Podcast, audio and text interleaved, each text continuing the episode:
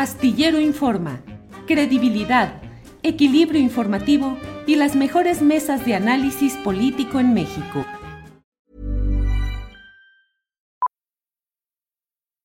Millions of people have lost weight with personalized plans from Noom, like Evan, who can't stand salads and still lost 50 pounds. Salads generally for most people are the easy button, right? For me, that wasn't an option. I never really was a salad guy. That's just not who I am. But Noom worked for me. Get your personalized plan today at Noom.com. Real Noom user compensated to provide their story. In four weeks, the typical Noom user can expect to lose one to two pounds per week. Individual results may vary. Burrow's furniture is built for the way you live. From ensuring easy assembly and disassembly to honoring highly requested new colors for their award-winning seating, they always have their customers in mind. Their modular seating is made out of durable materials to last and grow with you. And with Burrow, you always get fast, free shipping. Get up to 60% off during Burrow's Memorial Day sale at burrow.com slash ACAST. That's burrow.com slash ACAST. burrow.com slash ACAST.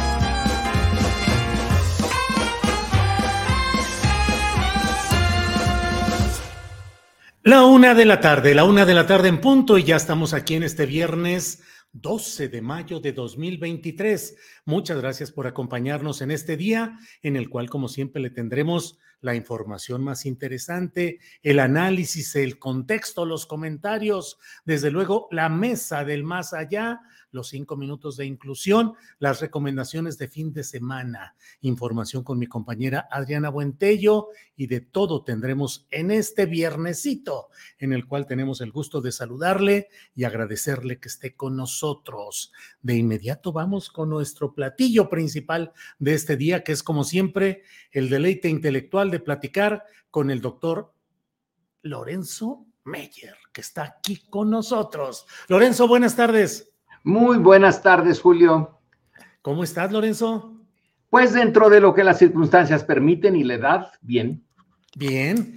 ¿Y la realidad y la, el movimiento político? ¿Cómo va? ¿Qué te llama la atención? ¿Qué es lo que más te parece rasgo distintivo de estas... Eh, de estos días que me parece que se aceleraron, no sé, no sé lo que opines, Lorenzo, eh, se aceleraron luego de la circunstancia del presunto infarto del presidente López Obrador en Mérida, me parece que a partir de ahí la vida política tomó un ritmo más vertiginoso, más controvertido, más agresivo de ambas partes. ¿Qué opinas, Lorenzo? Bueno, la vida política en las alturas, eh, Julio, porque no sé si en eh, la sociedad en su conjunto eh, sientan que ha cambiado el ritmo. Yo creo que es, en el círculo en el que nos movemos nosotros y desde luego eh, los grandes actores de la política, sí, ha de estar muy movido. Pero eh, para el mexicano normal, común y corriente, probablemente esté enterado y siga parte de este movimiento, pero no creo que lo, lo sienta, eh, voy a poner bien la cámara, que lo sienta particularmente eh, diferente al de otros momentos. Pero para nosotros, que es nuestra obligación estar examinando alturas y bajuras, eh, sí, en las alturas hay un eh, acelerador en marcha y los temas van desde lo internacional y que conste que lo internacional es para nosotros, los mexicanos, Estados Unidos. Sí para bien o para mal.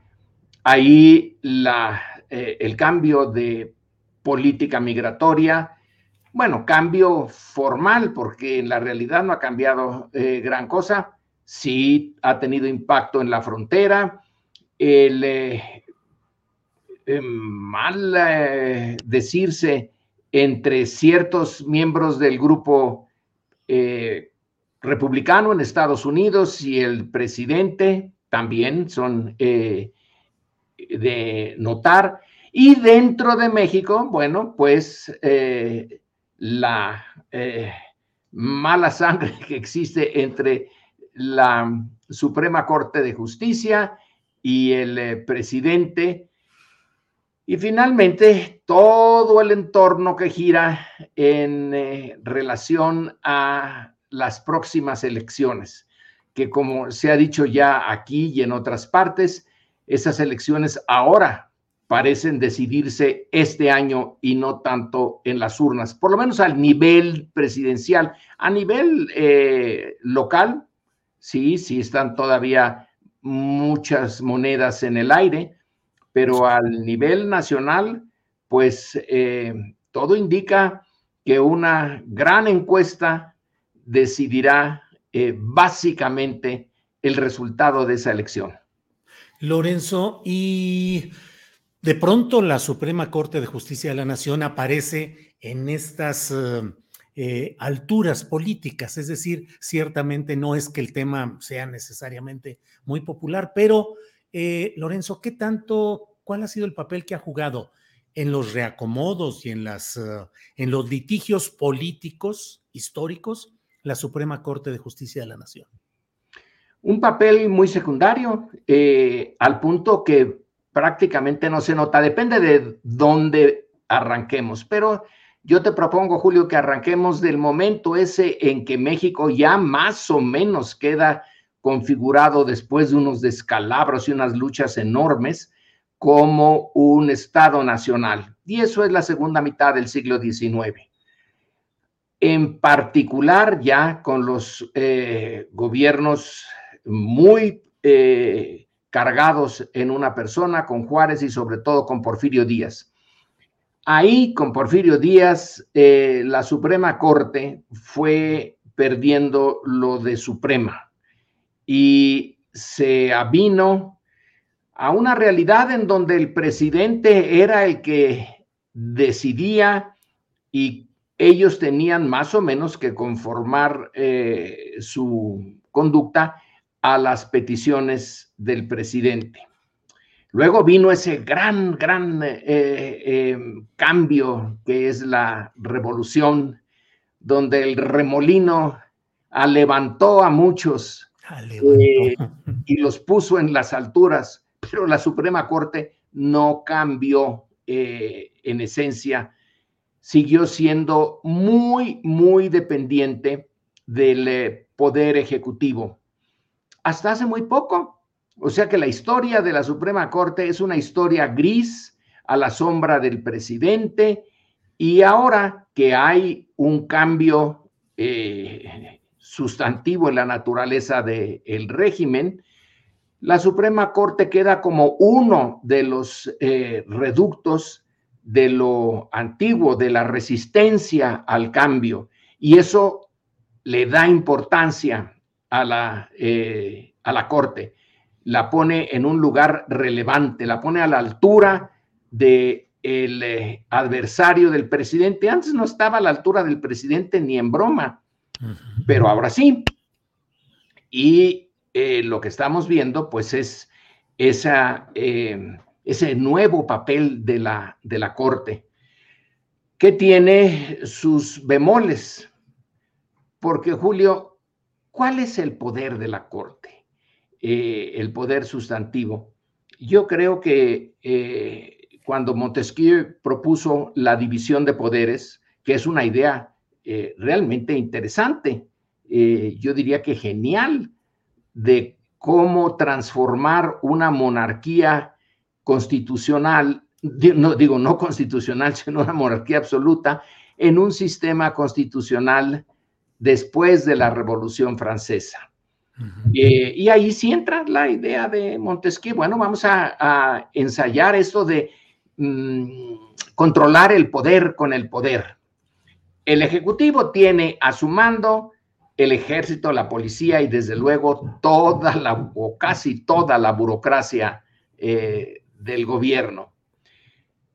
El legislativo bueno, pues tiene eh, la legitimidad de los votos y del apoyo o falta de apoyo de la eh, ciudadanía y el eh, poder de la bolsa. Acordémonos que el rey, antes de la Revolución Francesa, bueno, provocó su caída porque convocó a los estados generales, el equivalente al, legislativo, para pedirle que le dieran más recursos. Y ahí empezó el problema en Francia.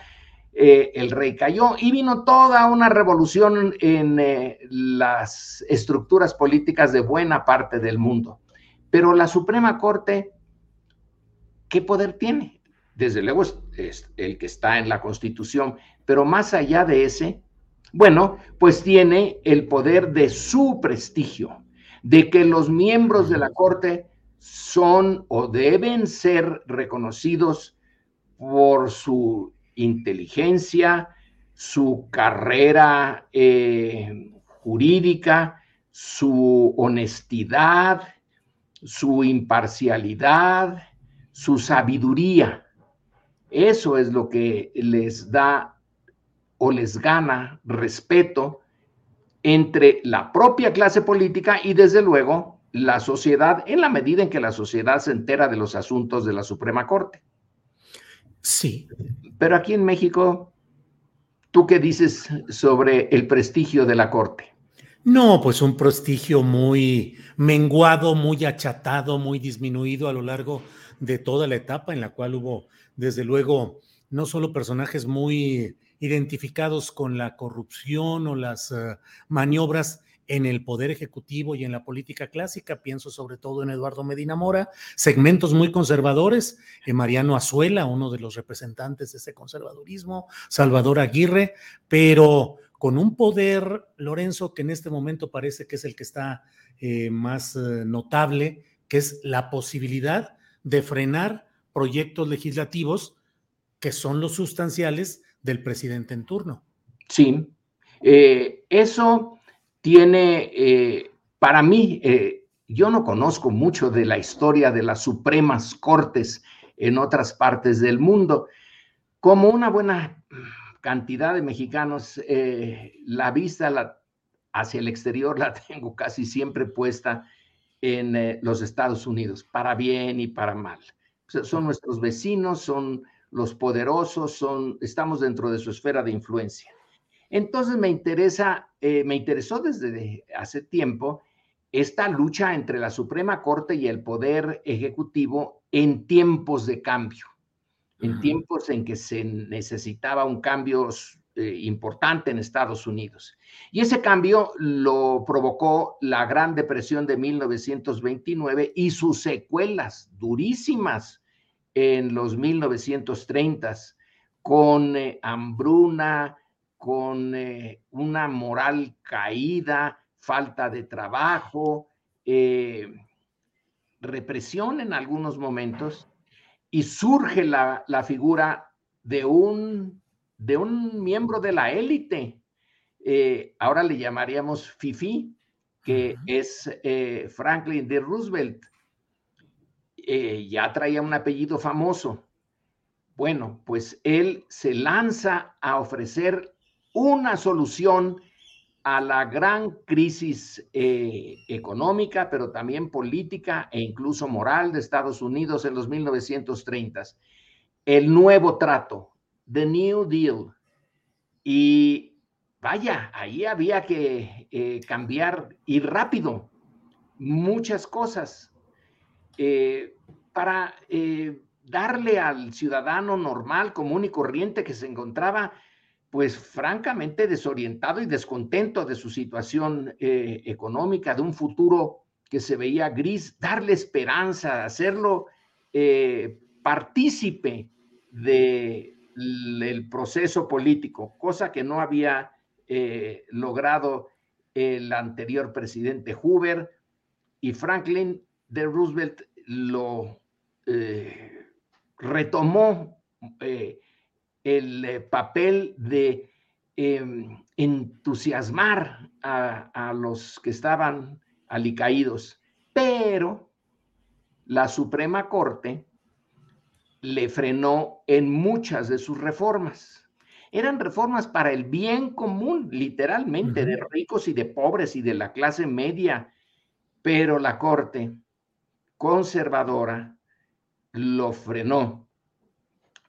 En algún momento, eh, Roosevelt pensó en rehacerla, eh, como ahora lo está pensando Andrés Manuel López Obrador.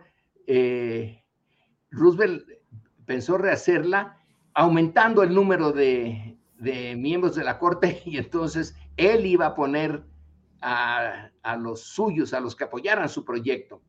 No fue posible. Eh, y entonces el eh, New Deal se quedó un tanto cojo en eh, su proceso de retomar el crecimiento y el optimismo en Estados Unidos. Bueno, entonces en ese espejo es en donde nos podemos mirar. Nuestra experiencia no es única. Es única en el sentido en que antes la Corte no funcionaba para nada, para nada que al ciudadano le importara. Eh, y ahora funciona para detener eh, los procesos de cambio. Eh, alguien puede decir, ese es su papel, esa es la idea de los pesos y contrapesos. Andrés Manuel se ha ido mucho hacia lo que los conservadores ven como izquierda y hay que detenerlo es un peligro para México. Al fin, la profecía desde el 2006, Lorenzo. Oye, Lorenzo, ¿y cómo ves? Eh, el presidente de la República está en su tramo final de gobierno, finalmente. Es decir, ya está en ese tramo.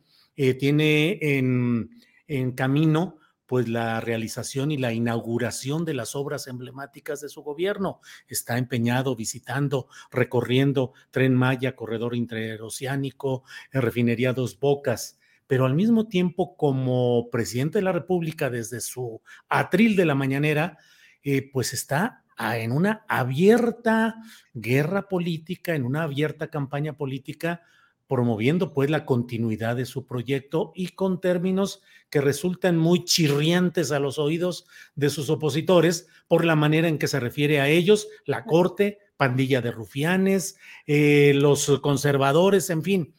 ¿Cómo conciliar ese ejercicio del presidente de la República con la función de virtual jefe de campaña de su propio partido?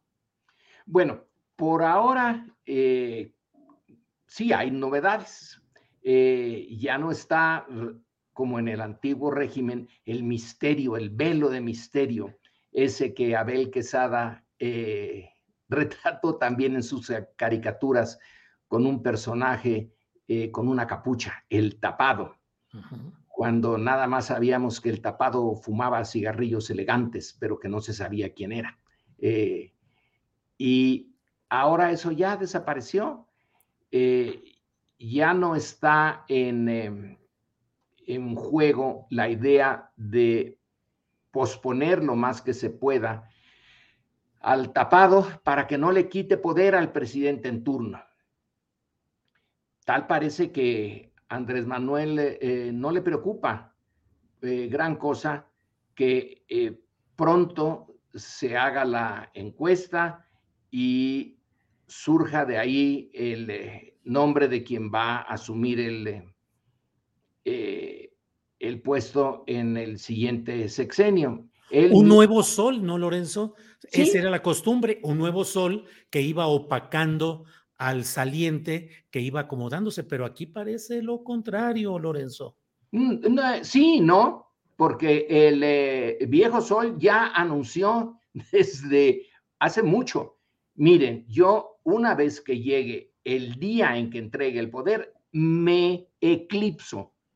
Eh, me voy del el escenario político para siempre, cosa que no era parte de la tradición. Los presidentes salientes siempre, y vamos, pensemos en Salinas, eh, se quedan ahí dando vueltas si pueden, como eh, puntos de referencia de la política. Aquí Andrés Manuel dice, yo no cuenten conmigo ya. Entonces, ¿saben ustedes que hay una fecha de caducidad del AMLO, de el líder carismático eh, que eso sí es una novedad, porque desde hace cuánto que no tenemos un presidente carismático. ¿Tú cuándo lo pondrías al último? Que tuvimos, mm, Manuel. No, no, no, pues no sé si en ciertos momentos de López Mateos, que era famoso por sus viajes y su vida, digamos, disipada, pero no, yo no veo a nadie. Digo, claro, el general Cárdenas sería el último hombre con carisma y que fue un carisma perdurable.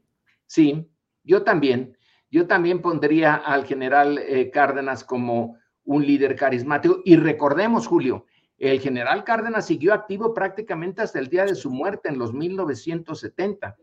Eh, no se retiró como Andrés Manuel eh, ha prometido, sino que eh, desarrolló o creó una esfera de influencia ya por Michoacán, por el Tepalcatepec, el Balsas. proyectos de crear una industria del del acero y el eh, puerto y etcétera. Y él siguió.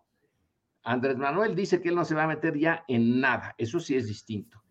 ¿Será, Lorenzo, podrá un personaje que es el eje, la clave, el centro de un movimiento tan importante retirarse? El general Cárdenas tuvo que quedarse a sostener y a defender el cardenismo, creo yo, Lorenzo. Lo defendió eh, sin mucho éxito, ¿eh? porque el poder presidencial eh, contrario al cardenismo, a partir de Miguel Alemán, que exprofeso en su em, entrevista con el encargado de negocios de la Embajada Norteamericana poco antes de la elección, le, o ya electo, no recuerdo, pero ahí está el documento del eh, memorándum de conversación, le promete que va a acabar con el cardenismo y hizo todo lo posible por acabar con él. Eh, en, este caso, eh, Andrés Manuel está diciendo, yo voy a acabar con eh, el López Obradorismo si lo piensan como encarnado en mi persona, no en mi legado. Ya lo ha dicho varias veces, esto tiene que seguir, tiene que seguir, pero bueno, pues ya eh, no va a estar en su mano. Lo que está en su mano es preparar ahorita eh, su salida y el despegue de quien venga. Y lo está, lo está haciendo eh, en un contexto en donde no hay oposición. El general Cárdenas dejó la presidencia para luego, luego aceptar por la emergencia de la Segunda Guerra Mundial la Secretaría de la Defensa. Y hasta que se vio que Alemania ya andaba, ya, ya no daba para más eh, y que Japón eh, ya no iba a, hacer un, eh, un reto serio, pues se retiró de la parte formal, ya no, ya dejó esa peculiaridad de haber sido presidente y luego secretario de Estado. Pero siguió eh, eh, sosteniendo la validez del cardenismo y de fijarse en las clases desheredadas. Esa era su, eh, su pasión, su misión y la siguió hasta el final. Andrés Manuel considera que si él deja a alguien comprometido realmente con la 4T, no necesita eh, estarle recordando que ese es su compromiso, sino que confía en que eh, el encargado del Poder Ejecutivo y una sociedad que ya no está tan pasiva como antes, que ya puede moverse por sí misma, no digo que sea fácil, que eh, sin la, em, la, el liderazgo de Andrés Manuel, no, no, nadie lo va a tener, pero eh, tampoco se va a asumir en la, eh, digamos, em, y en el no hacer nada o casi nada de la sociedad mexicana cuando Cárdenas dejó de ser eh, el líder. Él dijo, yo preparé a los obreros y a los campesinos y a las clase media con la CNOP para que eh, buscaran, siguieran, defendieran sus intereses. Nada. El corporativismo lo agarró el PRI y el presidente y lo hicieron eh, un instrumento muy útil para ellos y donde el ciudadano realmente no se podía mover con independencia. Ahora puede que sí. Eh, es mi esperanza que ahora sí el ciudadano no tenga necesidad de la presencia permanente del líder carismático para entender cuáles son sus intereses, cómo se puede movilizar y cómo los puede eh, exigir por esa vía, la del voto y la de la movilización en las calles, donde sea. Lorenzo, pero de lo que dices, de lo que planteas, te pregunto, entonces habría una especie de poder transeccional de López Obrador, silente, latente, vigilante? Eh, silente, eh, pero que le corresponde ahora a esa parte de la sociedad que está conforme, que apoya López Obradorismo, López Obradorismo, ser la que se mueva, no esperar una indicación, porque ya lo dijo, no les voy a dar ninguna indicación. Espera es una apuesta fantástica la de López Obrador. Eh, en general, el líder carismático desaparece por su muerte. Recordemos que eh, Weber, cuando toma el, modelo, que es el que usa el concepto de carisma y lo desarrolla, pues tomó el eh, modelo del fundador de, del cristianismo. y cuando desapareció, pues eh, costó mucho trabajo que alguien tomara su papel. Tomó un largo tiempo antes de que el Papa eh, eh, asumiera ese carisma, pero ya no por el Papa mismo, sino el carisma burocratizado, el carisma institucionalizado. En el origen el carisma no está institucionalizado, reside en la persona. Ahora vamos a ver a una persona que sin desaparecer de la faz de la tierra, va a hacerse a un lado y dejarle la responsabilidad de crear la institucionalidad carismática en caso de que se pueda a él, no, no López Obrador. Pero, ¿quién lo eh, puede asegurar, eh, Julio, de que no haya un, un cambio en el proyecto de Andrés Manuel o de el, liderazgo alrededor de él o de la propia sociedad mexicana que eh, demande eh, un, un liderazgo. Ahora, Lorenzo, pues ha habido casos en los cuales, por ejemplo, Luis Echeverría, de ser un burócrata cumplido, comprometido, casi de checar eh, horario de trabajo en un reloj checador, o sea, era el ejemplo del hombre callado, cuidadoso, eh, obediente de su jefe Gustavo Díaz Ordaz, y en cuanto fue candidato se volvió todo lo contrario, locuaz, hiperactivo. Em, Tú ves en los precandidatos hoy de Morena o de la 4T una personalidad que pueda dar un vuelco tal que asuma ese carisma de López Obrador? Eh, no, eh, pero Echeverría no fue carismático. Lo que hizo eh, fue usar eh, un poder latente en la institución presidencial y dispararlo por todas partes sin realmente lograr gran cosa. No cambió la naturaleza del sistema, desgastó el sistema. Después de Echeverría, que ya se cierra ese periodo llamado desarrollo estabilizador, viene una serie de desastres y el neoliberalismo. Así que Echeverría sí se volvió loco, pero eh, y un gasto y en muchas ocasiones de dinero, de energía inútil. Eh, no se le exige eso al, eh, al nuevo o la nueva autoridad eh, ejecutiva, porque Echeverría tuvo que enfrentarse a Díaz Ordaz, tuvo que tratar de deshacer el 68 que él había contribuido a hacer.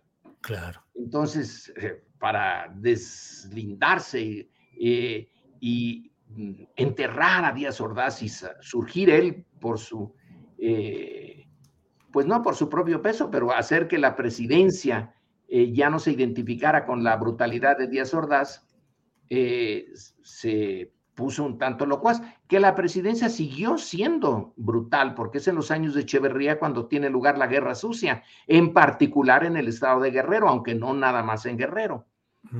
Así que hay algo de eh, esquizofrenia eh, en el caso de, Echeverría, eh, el de los discursos fogosos en favor de la lucha popular y de el em, nacionalismo y la independencia, etcétera, y el otro, el antiguo colaborador de la CIA, según nos dice Philip eh, y otros, eh, esa contradicción la manejó, supo manejarla en su provecho, pero no, no es, eh, no creo que tenga necesidad de destruir al, al López Obradorismo eh, el sucesor. Puede intentarlo, puede considerarlo conveniente y hacer un, yo no sé qué saldría de ese intento, ni para qué quiere ese intento si López Obrador es, eh, cumple con lo que dice y se hace a un lado voluntariamente. ¿Para qué vas a destruir a el López Obradorismo si el López Obradorismo se quedó allá en Palenque? Eh, decían en tiempos de López Portillo, romper para estabilizar, es decir, el nuevo presidente, el entrante, tiene que romper al anterior para poder continuar. Y ejemplos como aquellos de Luis Echeverría que mantenía teléfono rojo cuando ya López Portillo era presidente de la República y Echeverría insistía en tener teléfono rojo y seguirle hablando a los funcionarios de la nueva administración. Em, Quiere decir que no estaba en sus cabales, ¿eh? Desde el principio hasta el final.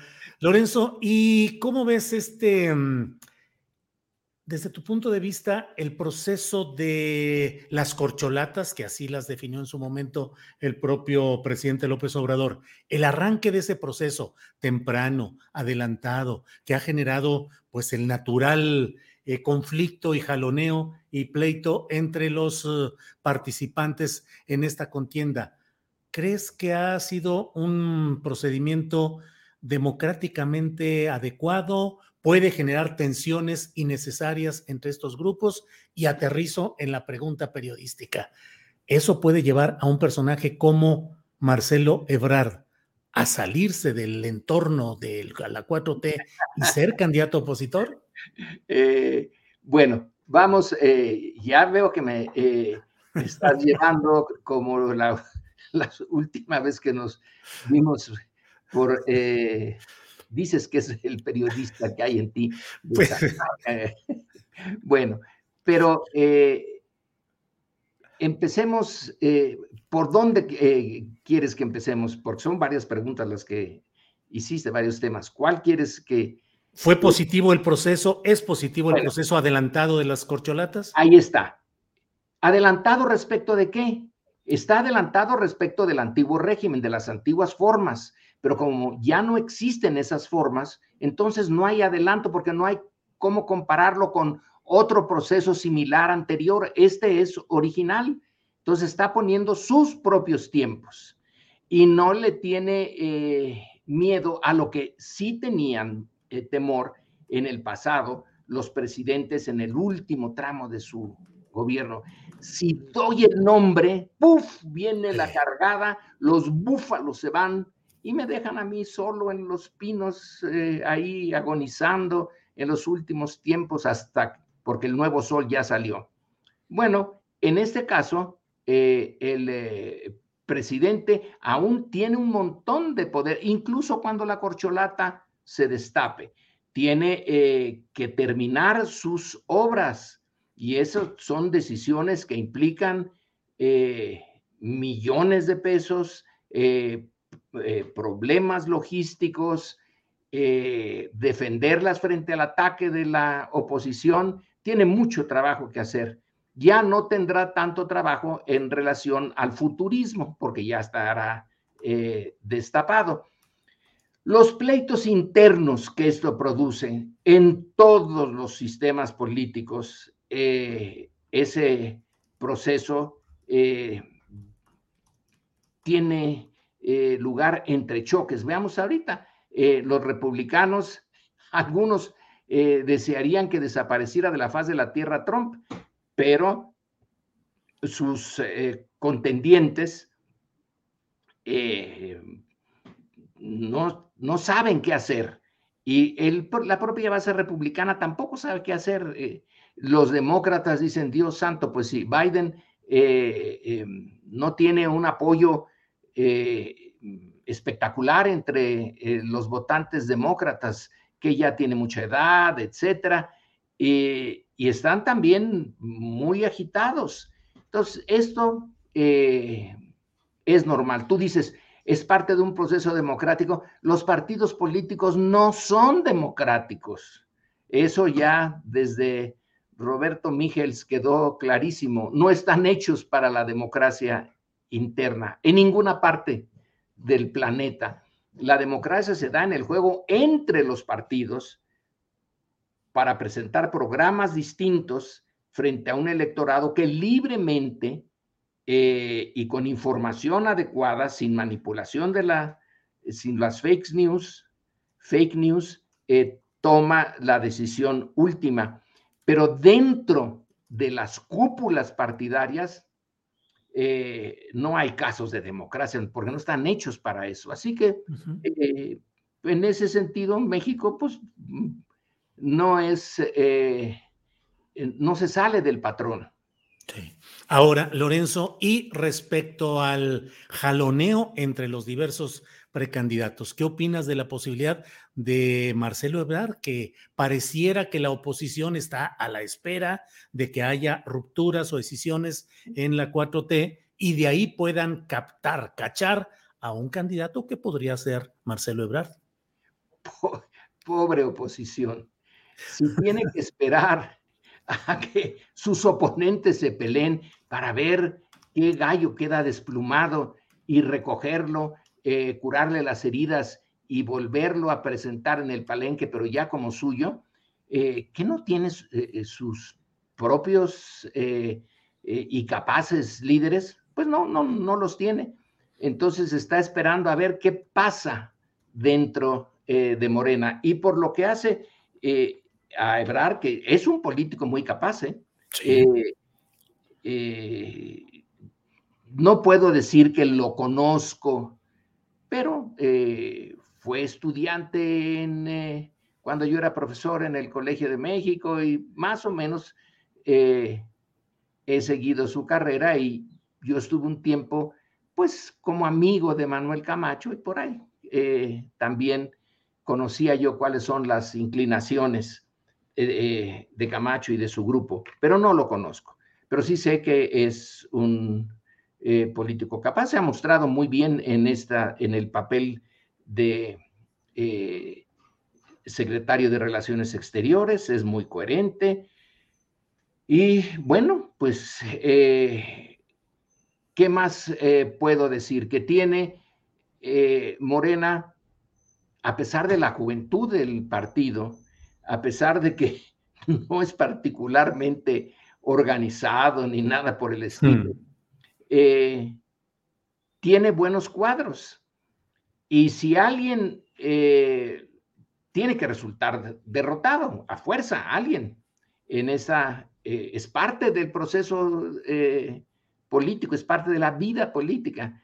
Si decide marcharse a otro partido opositor, pues va a tener problemas. Porque desde luego hasta el día de la elección, la figura del presidente es un factor enormemente importante. Y entonces esa figura iría a volcar su peso en contra del disidente. eh, le daría un muchísimo gusto a la oposición, pero yo no sé si eso sería eh, eh, funcional para quien tome esa decisión o le conviene mejor, como en muchos otros casos en el mundo, que cuando dos o tres posibles eh, candidatos, que existen dos o tres posibles candidatos para un partido, una corriente política, etcétera, pues eh, aguantar, disciplinarse y seguir la trayectoria, la carrera que ya tenía. Pero es una decisión muy personal de eh, Ebrar o de quien, eh, o si Ebrar gana la, la encuesta, pues de Claudia. tienen que pensarlo muy bien y aquí quizá debería jugar, no estoy seguro de que juegue, una parte ética, una parte de valores. ¿Por qué te comprometiste con Morena?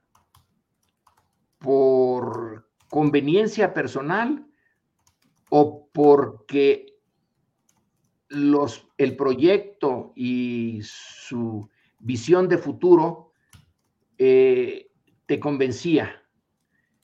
si tú ya no eres eh, el, que va a estar al frente en el siguiente sexenio, eso no quiere decir que el proyecto haya dejado de tener valor, eh, que tu contribución anterior se haya convertido en la nada.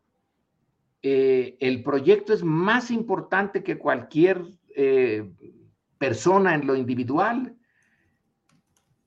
pero es una decisión estrictamente personal, cálculos, sí, cálculos políticos y cálculos éticos. Eh, me voy a lanzar contra lo que antes apoyé, porque a mí me fue mal. Pues sí, así sería esa historia. Eh, Lorenzo, como siempre, se nos va el tiempo gustosamente. Llevamos ya 40 minutitos aquí de una extraordinaria plática. Te agradezco como siempre la paciencia, el tiempo, toda la sabiduría que nos ayuda, que nos ayuda a ir entendiendo lo que sucede por acá. Entonces, pues a reserva de lo que desees agregar, Lorenzo, darte las gracias. No, nada más que eso de sabiduría no me lo tomo eh, en serio. Tú sabes que sí, Lorenzo. Eh, eh, pero ya no, lo discuto. el te doy las gracias por el espacio, porque me gusta el espacio. Me gusta discutirlo así, con libertad y con, con pasión y eh, gusto frente a un interlocutor eh, como, como tú. Así que para mí son 40 minutos muy bien usados. Perfecto, te agradezco mucho tus palabras y la presencia aquí, Lorenzo. Y bueno, pues seguiremos atentos a lo que siga en esta interesante y movidísima vida política y social de nuestro país. Oye, una, pregunta nada más por un segundo. ¿Por qué es la mesa del más allá? ¿Qué hay más allá del más allá? Nada, por eso le pusimos más allá, porque ya no hay nada después del más allá, lo que hay es solamente esa mesa es una bola de juego de palabras que nos, se nos ocurrió, que ya viene ahorita enseguida, un poco más adelante, la famosa mesa del más allá. Buenas tardes y saludos al más allá. Eso, muy bien. Gracias, Lorenzo, que estés bien. Hasta luego. Gracias. Bien, pues es la una de la tarde con 42 minutos, una de la tarde con 42 minutos y vamos de inmediato con mi compañera Adriana Buentello para ver información de este día. Adriana, ya estamos aquí. ¿Cómo estás, Julio? Oye, qué gran jardín, ¿eh? ¿Cuál jardín? Pues las flores que se echaron. Ah. Se ve, que los, dos lo disfrutan mucho y, lo reflejan. La verdad es que, como, como dice el doctor Meyer, bueno, son muy buenos 40 minutos de una plática más profunda. Sí, la verdad es que aprecio mucho las pláticas con el doctor Meyer, algunas en privado también muy interesantes y la verdad es que le tengo mucha estima, mucho aprecio y bueno, pues sí, nos echamos ahí unas florecitas en ese jardín, pero pues ni modo, Adriana. Gracias. ¿Cómo vamos hoy, Adriana? Muy bien. Julio, pues eh, comentar, bueno, primero vamos a, a, poner esta, este tweet del periodista Jesús Lemos, porque ya lo había platicado también aquí contigo en este espacio, lo había alertado en sus redes sociales. Hoy eh, pues a las 11.30 de la mañana, hoy 12 de mayo de 2023, está poniendo esto en sus redes sociales sin notificación por escrito, pisando mi derecho de audiencia y con un análisis de riesgo falseado. Hoy el mecanismo me retira las medidas de seguridad. Me voy al exilio y ahí arroba a López Obrador, a Rosa Isela Rodríguez, a Dan Augusto López Hernández, a Jesús Ramírez Cuevas, a Alejandro Encinas y a Rosario Piedra. Julio, como ves, pues este es eh, pues muy preocupante este tuit que está poniendo el día de hoy el periodista Jesús Lemos. Pues la verdad es que algo que ya habíamos platicado, que lo habíamos entrevistado, platicado con el propio Jesús Lemos, resulta muy deplorable el que se den este tipo de resoluciones veamos exactamente qué, cuáles fueron los argumentos que han tomado en cuenta para retirarle la protección a Jesús Lemos, que es un periodista que está en riesgo, entre otros temas, justamente por el relacionado, es que por aquí tenía el, el libro del fiscal imperial, que lo tuve que revisar para algunas cosas, este, pero no, ya no lo tengo. Tengo el anterior, que también es motivo para preocupación y para defensa, el licenciado García Luna Calderón y el narco de Jesús Lemus, pero también el más reciente que es el del fiscal imperial relacionado con la historia de Alejandro Gersmanero. Pues veremos qué sucede con todo esto, Adrián. Así es, Julio. Y también, bueno, comentar de la conferencia mañanera, por supuesto que uno de los temas relevantes después de estas declaraciones, eh, pues groseras de este senador republicano Kennedy, Hoy el presidente hizo este llamado. Vamos a escuchar. Decirle a nuestros paisanos en Estados Unidos, paisanos mexicanos, paisanos latinoamericanos, hispanos y también a nuestros amigos estadounidenses de que a la hora de votar no voten por candidatos como este senador Kennedy. No quiero ni siquiera usar el apellido porque nosotros tenemos en México muy buena imagen de John F. Kennedy y de su familia, porque mantuvo una relación de respeto con México. Pero bueno, decirle a nuestros paisanos, a los hispanos, a nuestros amigos estadounidenses, que no voten por personas con esta mentalidad, muy prepotentes, muy ofensivos, muy majaderos, que quien tenga un abuelo migrante, un padre migrante, o él haya llegado a Estados Unidos como migrante, no puede apoyar estas actitudes. Que recuerden lo que dice la canción de Rubén Blade, el que no quiere a su patria, no quiere a su madre. Pues ahí están las palabras del presidente López Obrador, Adriana, en este día en el que hay pues muchos temas relacionados con eso, con Estados Unidos, con la migración y con las posturas de algunos políticos de aquel país.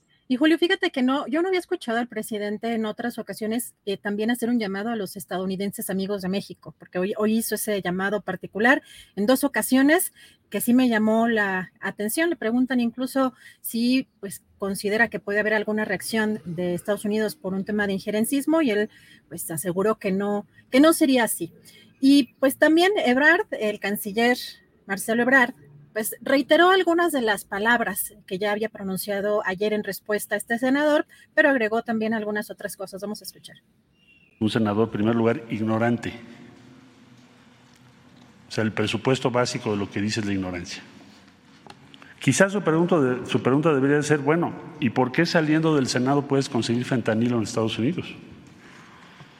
Saliendo de esa oficina donde está él, o quizás de su oficina, puedes pedir fentanilo por red.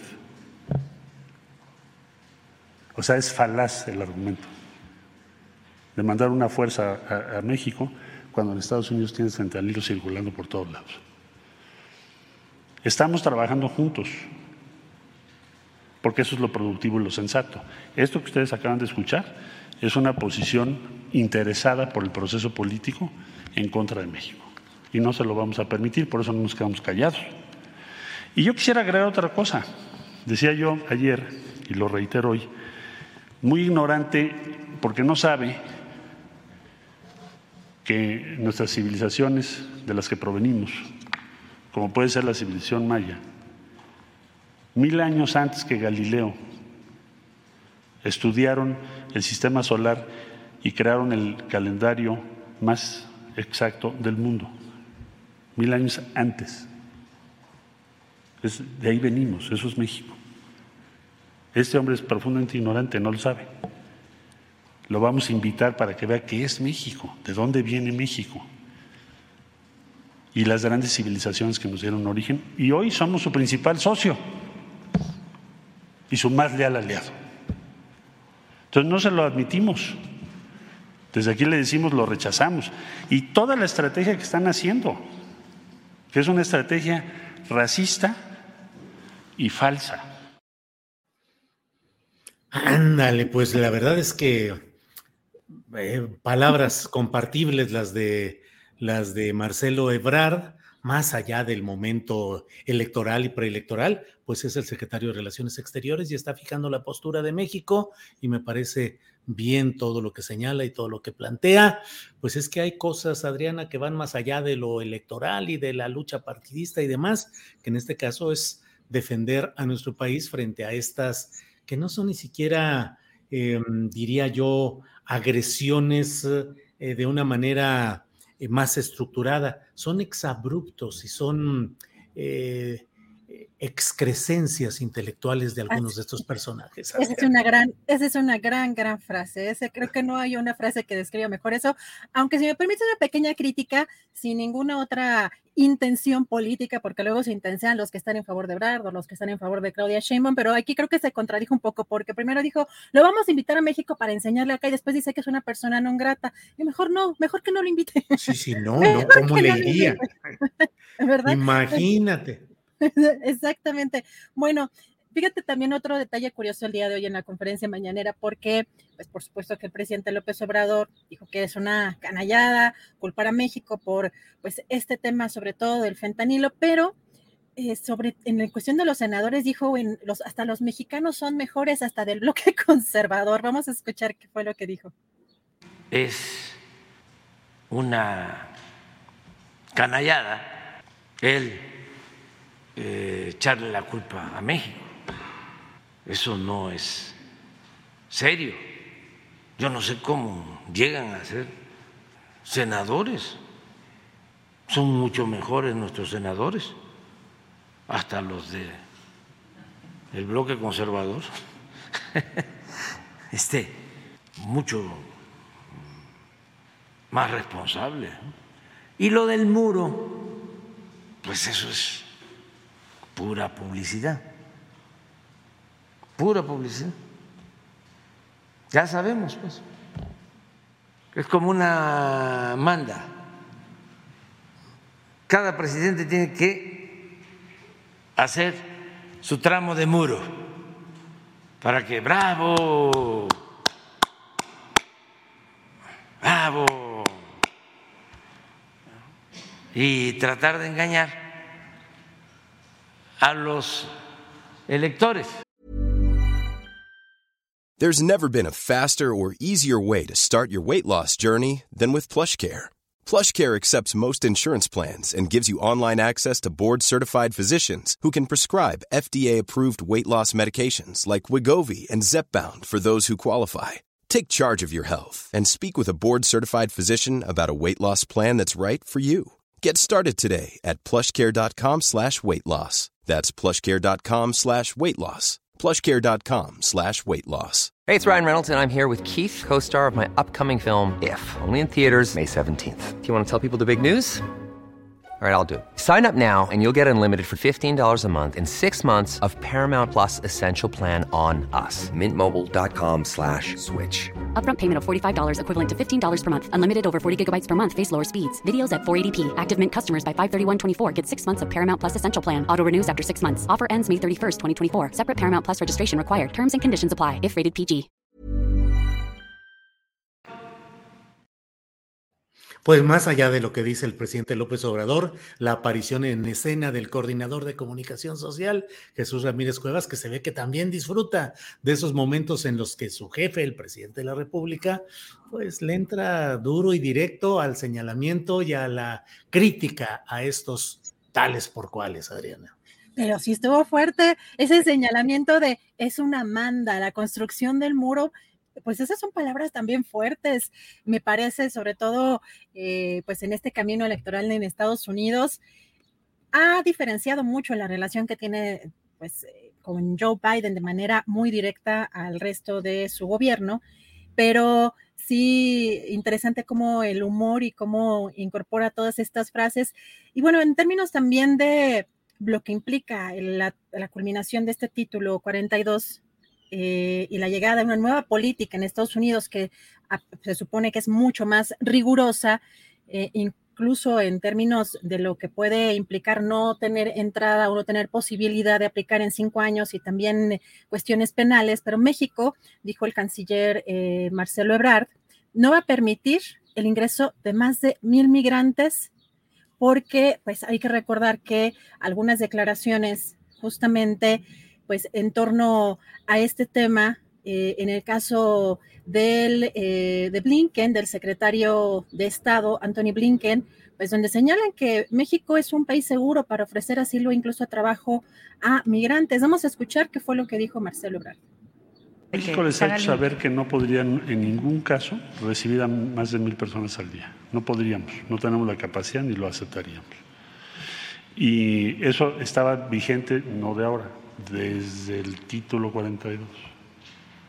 ellos lo saben. No vamos a aceptar nosotros más de ese número, porque no podríamos. ¿Perdón?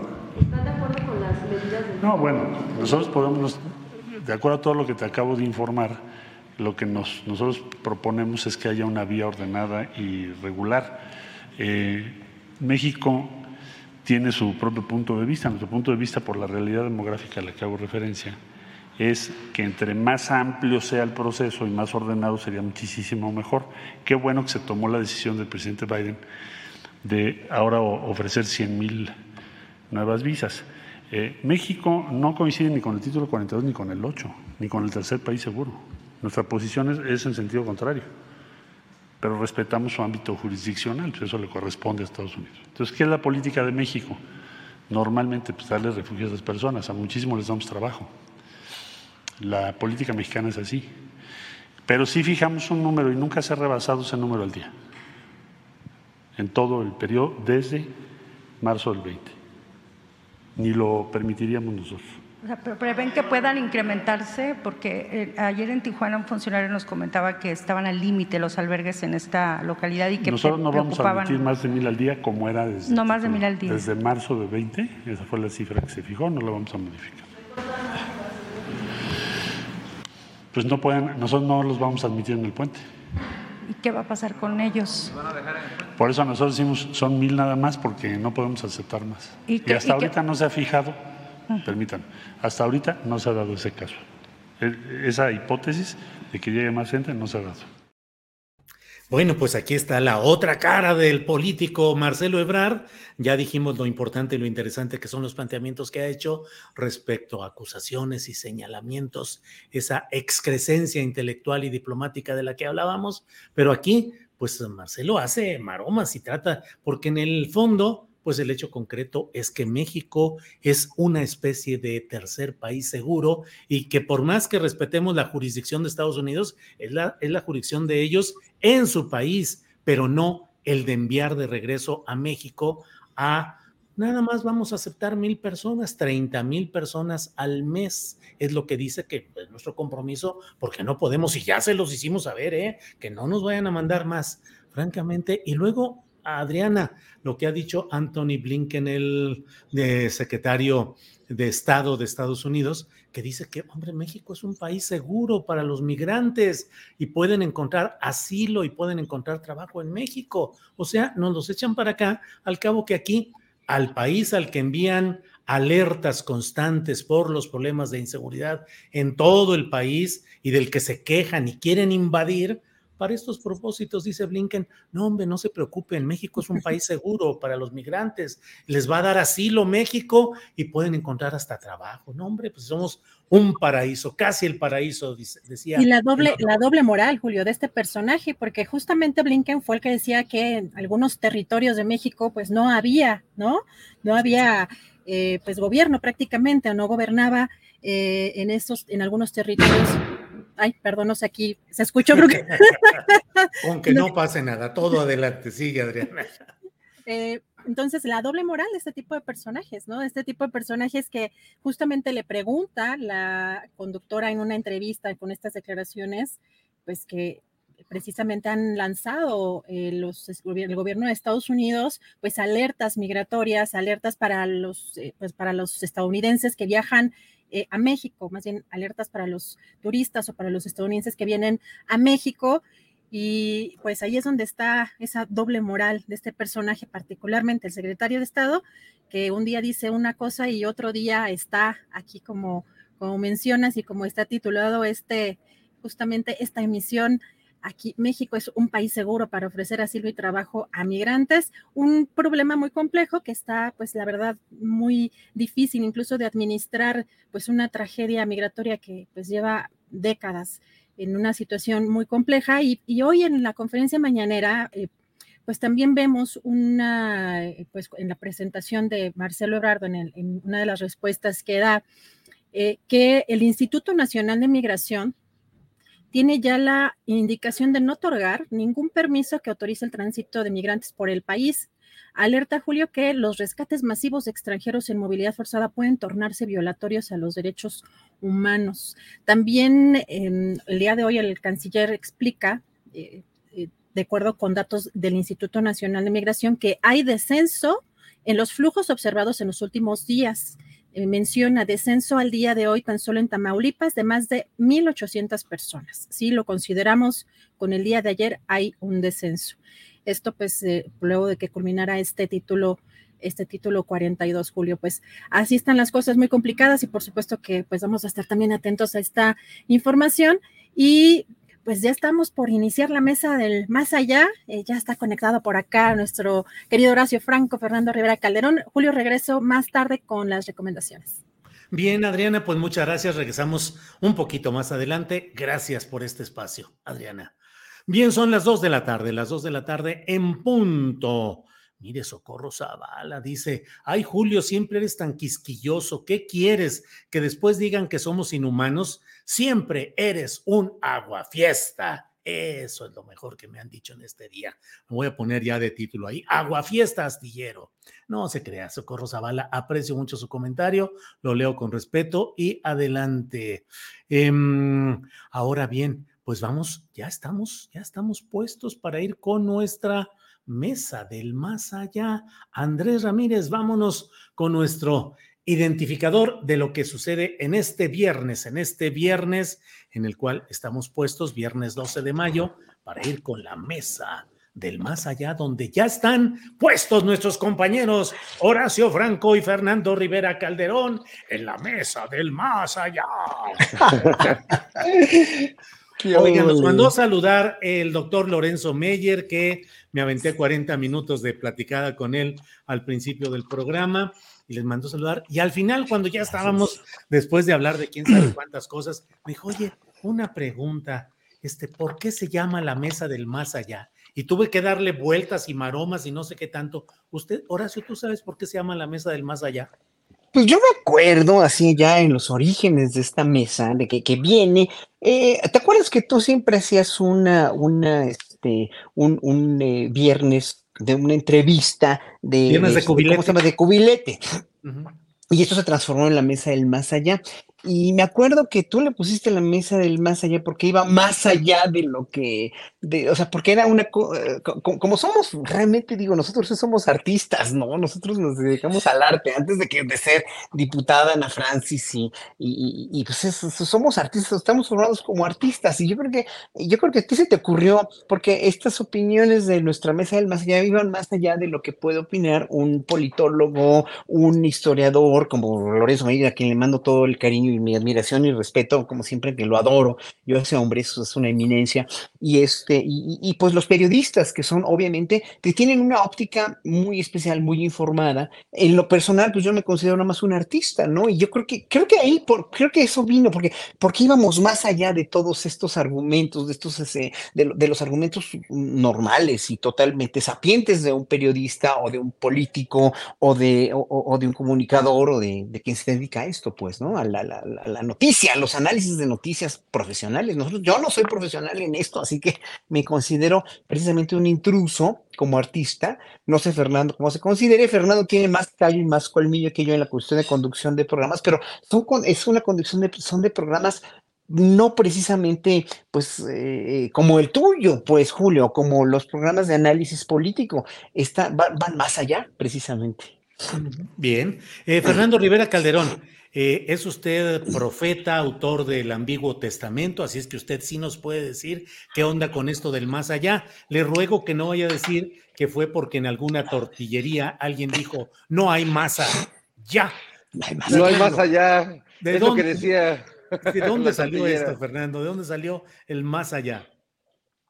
Pues yo creo que eh, sin saberlo, porque creo que el nombre nos vino dado con nuestra asociación este, cuasi delictuosa que, que empezamos a hacer aquí en tu espacio, Julio, pero sí creo que todos practicamos de algún modo el masayacismo. El masayacismo porque llevamos nuestras tareas en la vida, nuestras pasiones a, otros niveles y otros rubros. Horacio tan solo como músico llega más allá, va más allá que un músico cualquiera, estira la música, estira su talento y estira la emoción que le produce a cualquiera que lo escucha, pero también le entra a la política y también es un activista y también es un, eh, cuate que opina de todo con valor y con, con congruencia. Entonces, va más allá. Ana Francis es una actriz de cabaret que en el cabaret ya iba más allá y que ahora pues también en el Congreso creo que está haciendo cosas que rompen con las viejas tradiciones políticas de siempre. Y en mi caso, pues creo que siempre he sido un masayacista desde hace muchos años. Y, lo más curioso, Julio, porque tú también eres masayacista y siempre llevas el periodismo eh, a otros límites y a otras fronteras, eh, curiosamente el masayacismo se practica para, para alcanzar el masacacismo del público. O sea, eh, estamos desde el más allá para llegar al más acá, más profundo y cercano. Eso, no, Exacto. no, no, no, andamos, pero sí, pero mira, ya está aquí con nosotros nuestra compañera Ana Francis Morana Francis, estamos en la etimología, la no sé cuántas cosas. ¿Por qué nos llamamos más allá? Aquí está la prueba, bien, ya se fue. Ah, no, ya regresó. Aquí estoy, aquí estoy, aquí estoy. Ana Francis, ¿por qué nos.? Es que el, doctor Lorenzo Meyer, a quien entrevisté hoy, me preguntó al final, dijo, oye, ¿y por qué se llama la mesa del más allá? Y di maromas y vueltas, no supe decir. ¿Por qué nos llamamos así, Ana Francis? Pues yo creo que porque somos ese tipo de personas que cuando no sabe qué decir, dice algo así como de, no, no, no, pero es que es más allá. Hay que pensarlo, hay que reflexionar. y te pelas. Y te escapas con eso. Y te pelas, dices, voy a pensar. ¿Podríamos formar un partido del más allá, Ana Francis?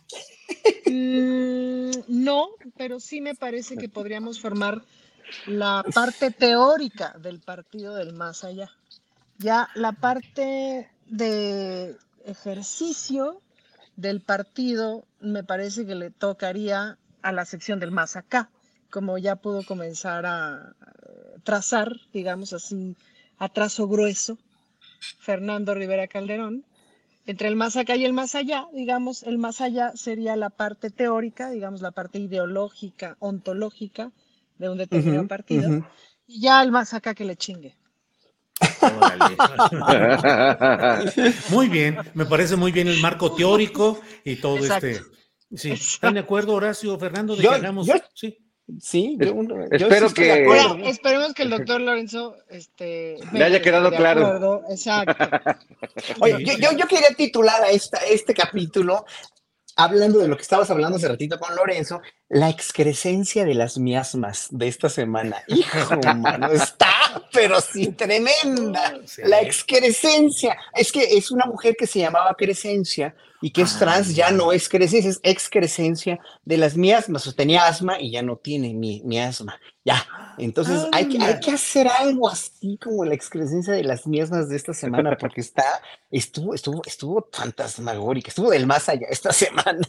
Hijo. Bueno, pues vamos empezando. Empieza diciéndonos a qué te refieres con esas antiguas crecencias, ahora excrescencias que tenían asmas y ya son miasmas. ¿A qué te refieres? Miasmas. No, bueno, a todo, bueno, lo del senador, este, este, este, este, este, este, este pobre hombre, este pobre hombre, lo de la corte, el quemón de la, el quemón de la corte, realmente la, la, la, este, la, ¿cómo quedaron tan mal? O sea, ¿cómo, cómo están de veras en una cápsula de, de, están en un nicho, en una cápsula, no ven la realidad? Y la oposición, pues también, obviamente, dándole, dándole fuego a esto, ¿no? Las mismas declaraciones de la semana pasada que ya habíamos hablado un poco de Lili Telles, ¿no? Sobre lo, lo que es, lo que significa ser de derecha y su, su, este, la caricatura maravillosa de, de- del fisgón de Lili Telles, este, bueno, es que todo, todo, la, la, la, la, cómo van las corcholatas, cómo el presidente está retando a los, a los, este, a- eh, de una manera singular precisamente a estas figuras de los republicanos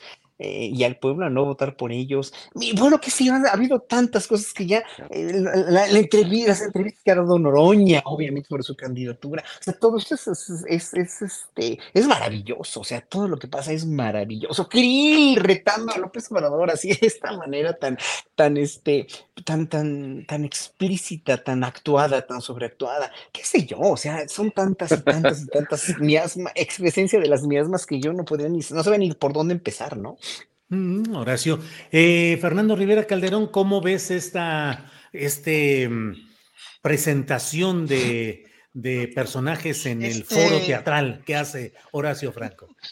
No, pues ya nos spoileó la obra completa, Sí, ¿no? ya, sí, sí, ya. Yo ya me quedé. ¿Y ahora qué Pero mira? Julio, ¿Qué- hasta tú le hiciste así, este, ¿sabe cómo se llame? Sí, sí, ya, ya Miasma- nos- miasmadero, ¿cómo se Sí. llama? Ya. Bueno, pues hasta aquí llega la Se mesa del la más allá. Gracias. Muchas gracias a todos. Sí, pues ya, ya que decimos.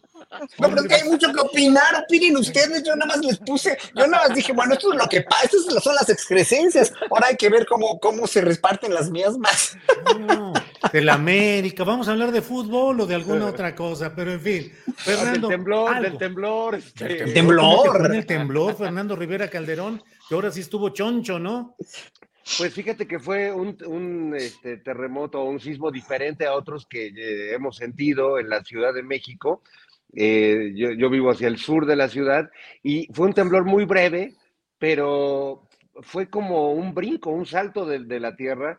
Eh, se sintió bastante fuerte, pero además vino acompañado de un rugido, de un... eh, es difícil que uno pueda escuchar a la tierra hacer ruido cuando tiembla. No, esta vez fue un, un sonido notable. Un... El rugido sonar del temblor. El, el sonoro rugir del temblor, mi querido Julio. Ay. Diosito. De ahí viene la frase, porque esto lleva muchos años pasando, desde Sí, antes de que, de que hubiera alerta sísmica. Y luego lo que se me hace bien loco es como personajes como eh, que andan ahí en las redes no entienden que la alerta no puede sonar si, si está en el, el epicentro, está en el mismo lugar donde uno vive. Yo quisiera explicarlo de una manera más sencilla. Eh, el que primero lo huele es el que debajo lo tiene. El temblor, ¿te refieres al El, temblor? el temblor, el temblor. y sus expresiones sonoras y olfativas. Híjole, estamos muy elegantes en esta ocasión. Ana Francis, rescátanos, por favor, y mete No. algún tema político así eh, que, que nos permita retomar el, el- Mira, ya se fue. No, ya mejor se, ya mejor se Sí, sí, fue. dijo, sí, ya, ya ven, ustedes tienen la culpa. Horacio, la dejaste sin materia de La, trabajo. la sin, qué la dejé, la dejé sin litis. sin litis. Fíjate Bueno, que hoy, hoy debo decir que más que la mesa del más allá está pareciendo esto la carabina de Ambrosio, Julio. No sé qué vamos a hacer para salvar este programa. Sí, sí, sí, tenemos que inventar algo. Este, a ver quién No, yo, quiere yo quería dos, dos, dos cositas rápido decir. una, una, sobre el libro nacional la vez pasada, sobre mi reflexión sobre que el libro nacional es un libro bélico. A ver, mucha gente me reclamó en, el, en, en los comentarios de los videos de YouTube. Y sí tiene, a ver, yo cuando estoy afuera de México, o incluso en una ceremonia, yo digo el libro nacional, siento bonito, es un himno con el cual crecimos desde niños, desde bebés, nos lo ponen en nuestra, nuestro, es un lábaro patrio, es un, es un, es un símbolo patrio maravilloso, sí, no, nadie dice que sea feo, nadie dice que sea horrible la música, eso, es una música del siglo XIX, que incluso muchos compositores italianos como Bottesini, un gran contrabajista del siglo XIX, vino aquí a concursar de, al himno nacional y no ganó, ganó Jaime Nuno y Boca Negra, que fueron los que compusieron el, el, el himno. Bueno, pero es una música linda del siglo XIX, muy representativa, pero el himno es bélico, o sea, el texto es bélico, sí, incluso, bueno, eh, incluso el segundo, la segunda estrofa, Macio, sale un extraño enemigo, no, me acuerdo si es esa, profanar con su planta tu suelo, sí creo que sí es ese, o no me acuerdo, hacían referencia a que ese es más bonito y menos bélico, bueno, no importa, se siente bonito oírlo, es nuestro, es nuestro, no digo que no, pero es bélico, nada más. Hay otros himnos que hablan de los pueblos, de las bellezas geográficas de los países. Yo no digo que el himno se deba abolir, no, no, no más que si es bélico, o eso por una parte. Y por otra, lo de la canción famosa que no conozco. Bueno, había una, una, una señora que la, la voy a mencionar porque se le saqué, la saqué foto, se llama Benita. Y Benita me dice que qué, que fíjate que qué horror, terrible Horacio como siempre. No conocer la canción sin miedo no es casualidad, es la actitud superflua masculina frente a los feminicidios. A ver, le voy a decir a Benita, se llama Benita López, le voy a decir nada más rápidamente. A ver, Benita, ¿usted conoce la misa, se la facha y pale de, de, de este, de, ¿cómo se llama? De eh, Guillaume Dufay? ¿O conoce la misa, la misa, no sé, la misa prodifuntis de Ockeghem? Entonces, si no las conoce, usted no es católica y no cree en Dios. Entonces no tiene por qué decir que cree en Dios. Imagínense, o sea, yo soy súper feminista, yo soy súper pro derechos de la mujer, de las minorías. Hombre, yo como gay, como joto, como maricón, pues tengo que estar obviamente congruente con lo que he pedido a la sociedad durante años. Es un trato igualitario a todas las minorías, eh, mujeres, eh, minorías sexuales, etcétera, etcétera, indígenas, gente eh, en condición de calle, etcétera. ¿Cómo por no conocer una canción voy a hacer, como dice esta señora, mi actitud superflua masculina por no conocer una canción. ¿Conoce usted la pasión según San Mateo, señora Benita? ¿No la conoce? Entonces usted no es católica, usted no es creyente. Imagínense que voy a, o sea, es verdaderamente muy superficial el análisis que algunos hacen o los comentarios. Entonces, también nos han criticado mucho, incluso a Fernando ¿eh? y a Ana Franz, por cómo nos vestimos en la mesa del más allá, ¿no? Oye, que, no, que pero yo por eso no los leo. No, yo sí lo leo porque hay muchas, muchas flores, hay un montón de flores de gente muy linda, pero hay mucha gente que no entiende que somos artistas, punto. Y yo como artista me voy a vestir como a mí se me dé la gana. El día que voy a una ceremonia solemne de, de- de- del Palacio Nacional me pongo un saco, obviamente. Me pongo un saco y me pongo, me pongo bien. El día que vo- voy a tocar en Villas me pongo como yo quiero una camisa, traía una camisa muy bonita indígena bordada. Ahorita estoy en mi casa y estoy platicando con cuates, amigos a los que quiero entrañablemente y ya, nada más estamos hablando de política, no tengo por qué este, ponerme un saco y una corbata, ¿no? Creo. Oye, ya, ya podemos este, ponernos como Francisco la Bastida de me han dicho quisquilloso, me han dicho superfluo, me han dicho, bueno, ya, está bien. Musicalmente la vestida, de todo eso. Fernando Rivera, ¿a ti cómo te define la música, tus gustos, tu ropa, tu presencia? ¿Por sus gustos y sus ropas los conoceréis? Pues más que por la, eh, a mí la música me, me define mucho los ritmos más que las, las ropas Sí. y los gustos. Creo que incluso a veces empatizo con muchas personas por eh, los gustos musicales que tenemos. Eh, bueno, Horacio lo sabe también y parte de nuestra amistad tiene que ver con el eh, gusto enorme que yo tengo de la música barroca y de la música clásica en general. Aparte de que me guste pues la música contemporánea y lo que se escucha en, en- en todos lados. Entonces, sí, creo que la música es una, dime, dime qué escuchas y te diré quién eres, porque finalmente la música es una de las muchas cosas con las que nos nutrimos y así como lo que, lo que comemos nos define, pues también eh, la música creo que puede hacerlo. Incluso creo que puede hacerlo mucho más honestamente que el vestido porque recordemos ese bonito análisis, no me acuerdo si era de, de Humberto Eco, que rebatía esa vieja frase de el hábito no hace al monje y, hizo todo un análisis eh, semiótico que decía el hábito sí hace al monje, porque en estos tiempos en realidad si te disfrazas de policía, eh, eres un policía, ¿no? Eh, o si te disfrazas de cuántos periodistas disfrazados de periodistas andan por, andan por ahí sembrando fake news cuántas eh, personas, médicos disfrazados de médicos, andan por ahí operando gente y dejándola mal, o políticos, ¿no? Eh, o ministros disfrazados de ministros. A ellos que les encanta el disfraz, además, ¿no? Como a los papas, a los ministros, eh, traer sus, togas, sus birretes, sus capas. Entonces, bueno, yo, me, yo me voy más por la música. las afinidades musicales me permiten saber más o menos por dónde va la, sensibilidad de una persona y, no se va uno con la finta de cómo va vestido, cómo va peinado, porque hablando de esas cosas, a mí siempre me regañan de que si no me baño y de que soy mugroso y eso, y pues en realidad nada más no me peino, pero pues sí me baño todos los días. Ahí está, ahí está ya la confesión, Ana Francis, ahí está diciéndolo ya. Ana Francis que está de regreso. Ana Francis, confiesa, ¿por qué te fuiste? Eh, ¿Ya te pareció que lo que estábamos diciendo era, como dicen, un debraye total? Ya estábamos. o sea, ¿por qué, no, ¿por qué nos abandonaste? Pues es que me fui más allá. Ah, muy bien con el más. Crucé la calle a ver si acá pescaba mejor el internet. Y sí, mira. ¿Y sí? Ah, mira. Aquí estamos. Aquí estamos. Ahora, ahora estamos ya en esta etapa en la cual no hayamos qué hacer después de la enorme descripción que hizo Horacio de esa realidad política, pero tratemos de ir. No, pero yo sí quiero hablar de los Myanmar. Hay que hablar. Viene. Porque me tocaron varios, este, porque esta semana en el Congreso tuvimos uno muy bello, Julio, que fue la sesión del martes, en donde hubo una votación importante, y entonces los panistas mandaron golpeadores para cerrar el consejo, el Congreso, y que no pudiéramos entrar para hacer la votación. Entonces nosotros entramos por una puertita.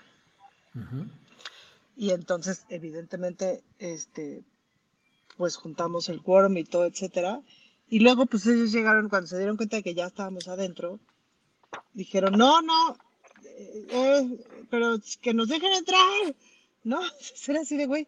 Pues díganle a los que mandaron que abran para que puedan entrar.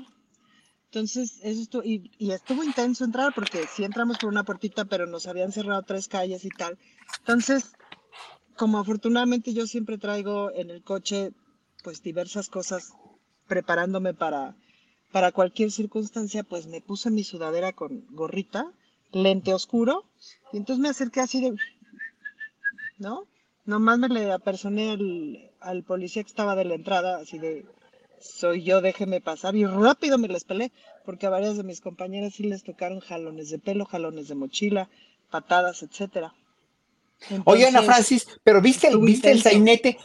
Ana Francis, ¿viste el sainete de la del PAN? El, todo, el, todo lo que hizo, todo lo que dijo fuera, que a ellos no los dejaron entrar y los agredieron. Claro, que era ridículo, porque ellos mandaron, además, Julio, ¿por qué sabemos que son los mismos? Bueno, porque algunos vecinos vieron a algunos de ellos en ahora que se los mandaron a la explanada de las de la Benito Juárez, que pues, fueron, me parece que estaban haciendo una conferencia de prensa sobre la recabación de firmas de la revocación de mandato, etcétera, etcétera. Y entonces les mandaron unos golpeadores y entonces varios de esos estaban acá. Y luego fue muy bonito, Julio, porque en la mañana tuvimos la comparecencia de Lía Limón, que tenía sus fans, que eran los mismos de los fans de la tarde de Mauricio, digo, de Santiago Tabuada, con el mismo equipo de sonido y todo. Este, entonces, pues la utilización de los recursos se las tenemos que reconocer, o sea, utilizan a los mismos fans todo el día mismos que a la mañana siguiente son los bloqueadores para impedirnos entrar al Congreso con el mismo equipo de sonido, la misma camioneta que llevaba el equipo de sonido, todo. Muy orgánico, tan orgánico como los desayunos de Fernando Rivera Calderón. Ándale, muy bien, qué bueno que nos Todo un sainete. Bien. Namaste. Namaste. Horacio, Horacio, perdón, ¿querías decir algo, Horacio? No, ah, no, no.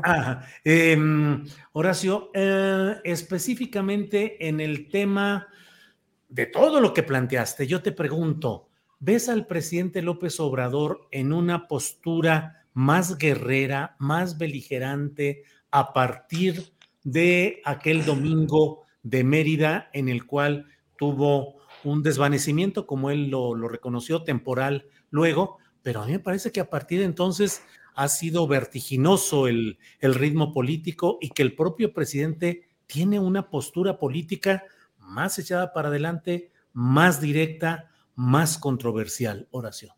Está aprovechando el tiempo totalmente en cada mañanera. O sea, no da paso sin guarache, no dice, hoy las verdades que reveló económicas, y eran datos de Bloomberg, eran datos del INEGI, eran datos de sobre las cuestiones económicas. O sea, si, si, si la oposición por lo menos no reconoce o no se queda callada diciendo con, con, estas falsedades de que México es un fracaso y que nos está llevando la fregada al, como país, etcétera, etcétera, ¿no? Gracias a López Obrador, ¿no?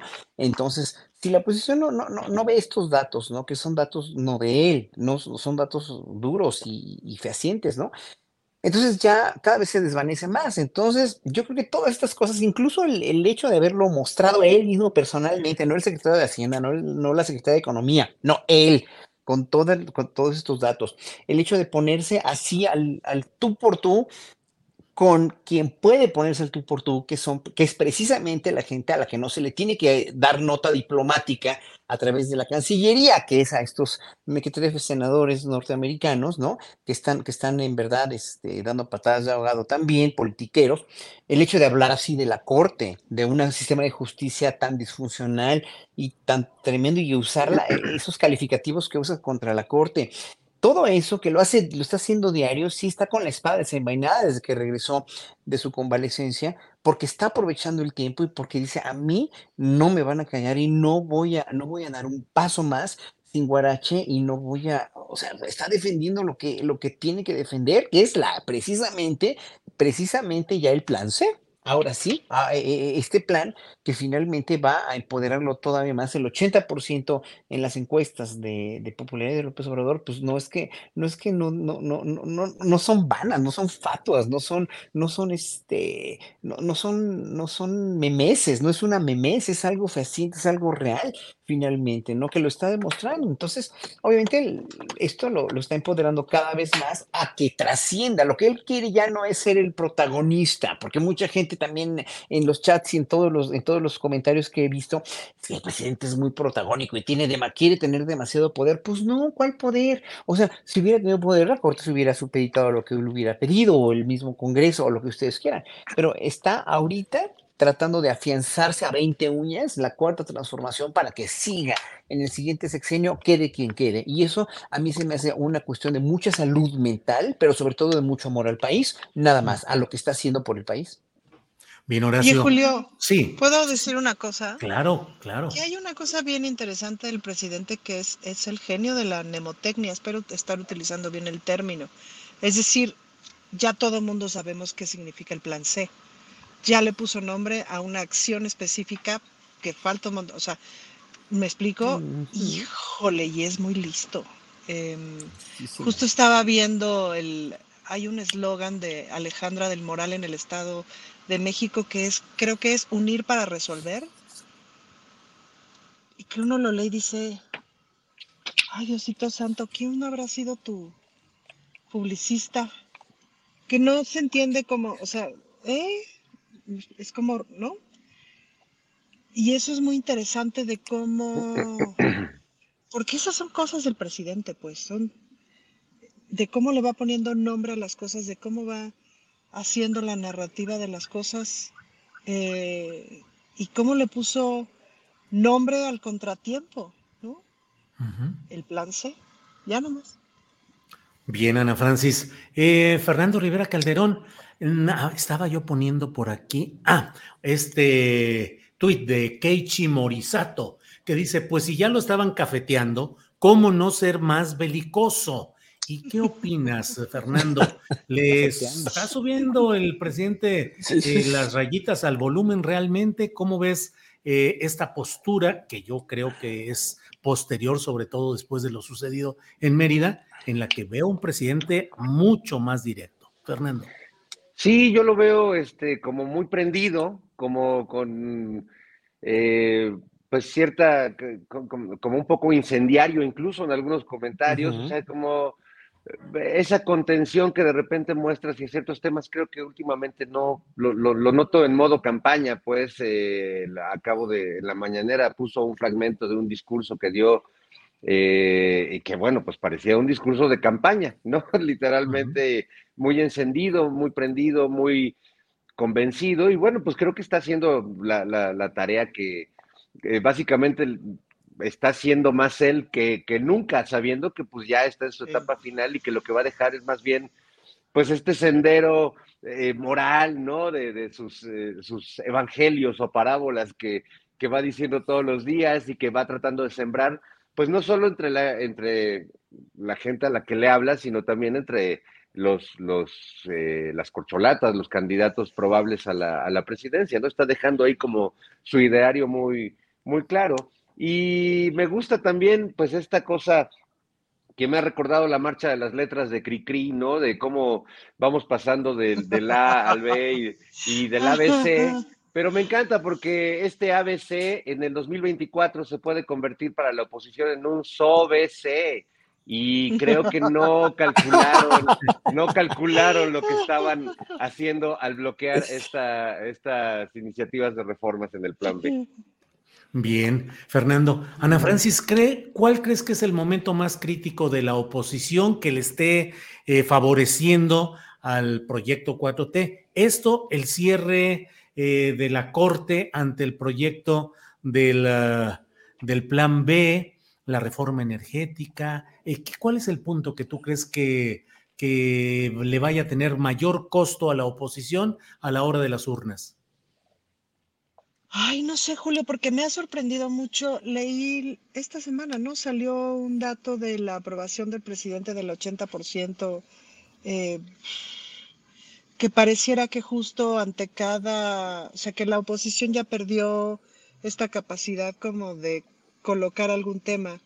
Pareciera que en todos, eh, que ya no se les confía. Entonces, incluso si dijesen algo que sea verdad, ya es como Pedro y el Lobo, pues, ¿no? Ya es difícil como de creerles. Pensaría yo, pues eso, la verdad, que el gran error de la oposición ha sido apostarle a la mentira todo el tiempo, porque es muy difícil ya de dialogar, pues no es muy, muy difícil de, de hacer nada, porque parten de la mentira todo el tiempo.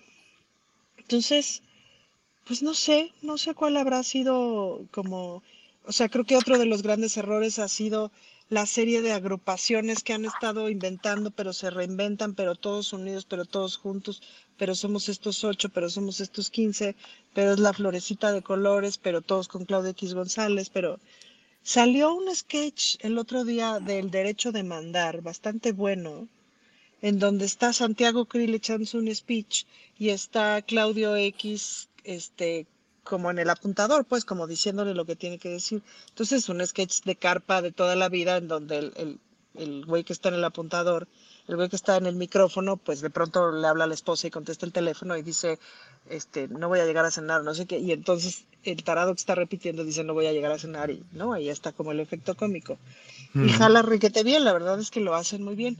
Pero la reflexión aquí viene a que si eso ya está diciéndose hasta en el derecho de mandar, es, fuertísimo, Julio. Eso es fuertísimo. No, no, o sea, ya cuando ni, ni, a Televisa le interesa fingir tantito, está cañón. Ándale. Así es.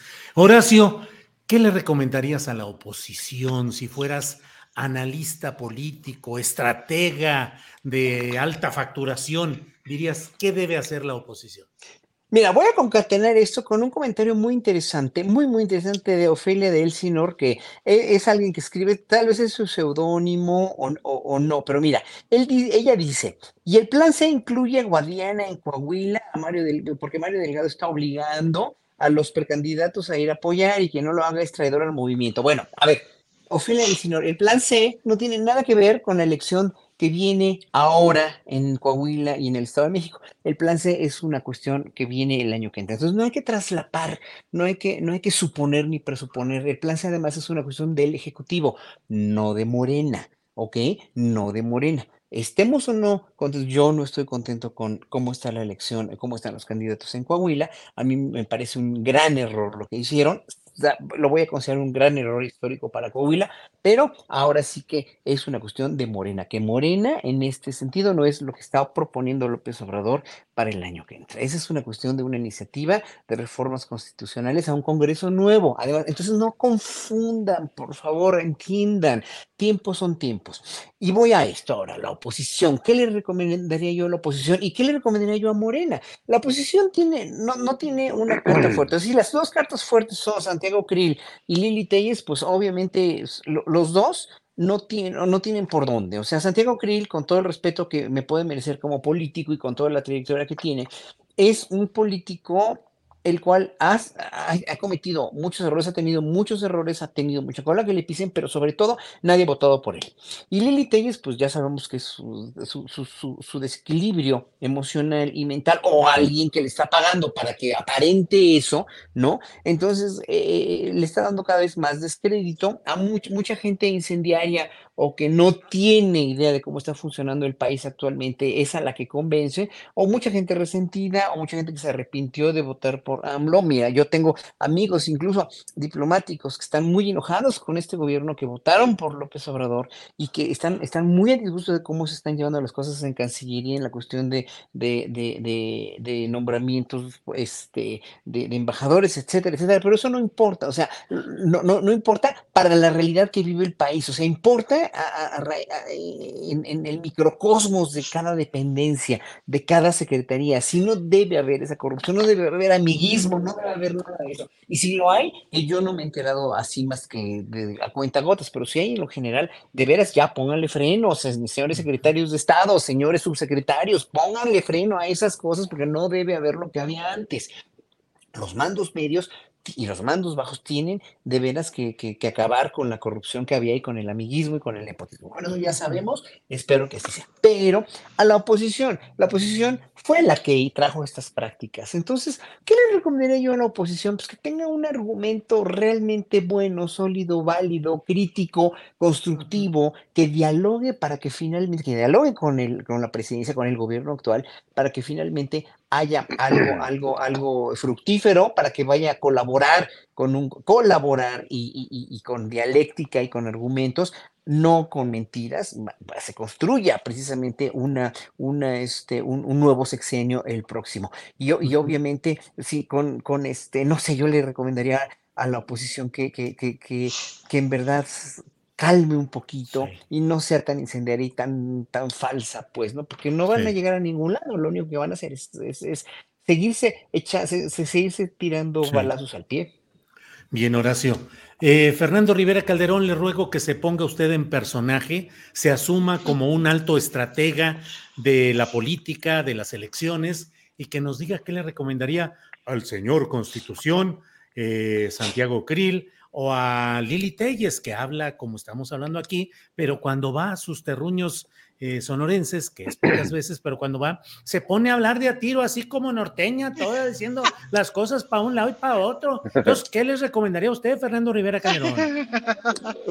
Pues mira, Julio, si tuviera un poco menos de escrúpulos, este, que, que eh, creo que primero les cobraría una muy buena lana pues. Para, decir, para, para decirles que van a toda madre, que sigan así, que lo están haciendo muy bien, que, que Lili Telles va muy bien, que la gente cada día la quiere más, que Santiago Krill con ese carisma y esa, pues no sé, esa cosa tan espontánea que él, que él tiene, pues está avanzando, pero a paso firme. Y creo que me la podría pasar un buen rato choreando los, porque además les encanta escuchar eso, les encanta el autoengaño y les encanta pagar dinero a lo menso, ¿no? Es como la, el estilo Claudio X González, de no sé qué hacer con mi dinero, entonces voy a gastármelo haciendo grupos que no sirven para nada, pero tengo mi, mi fiesta cada 15 días o cada dos meses.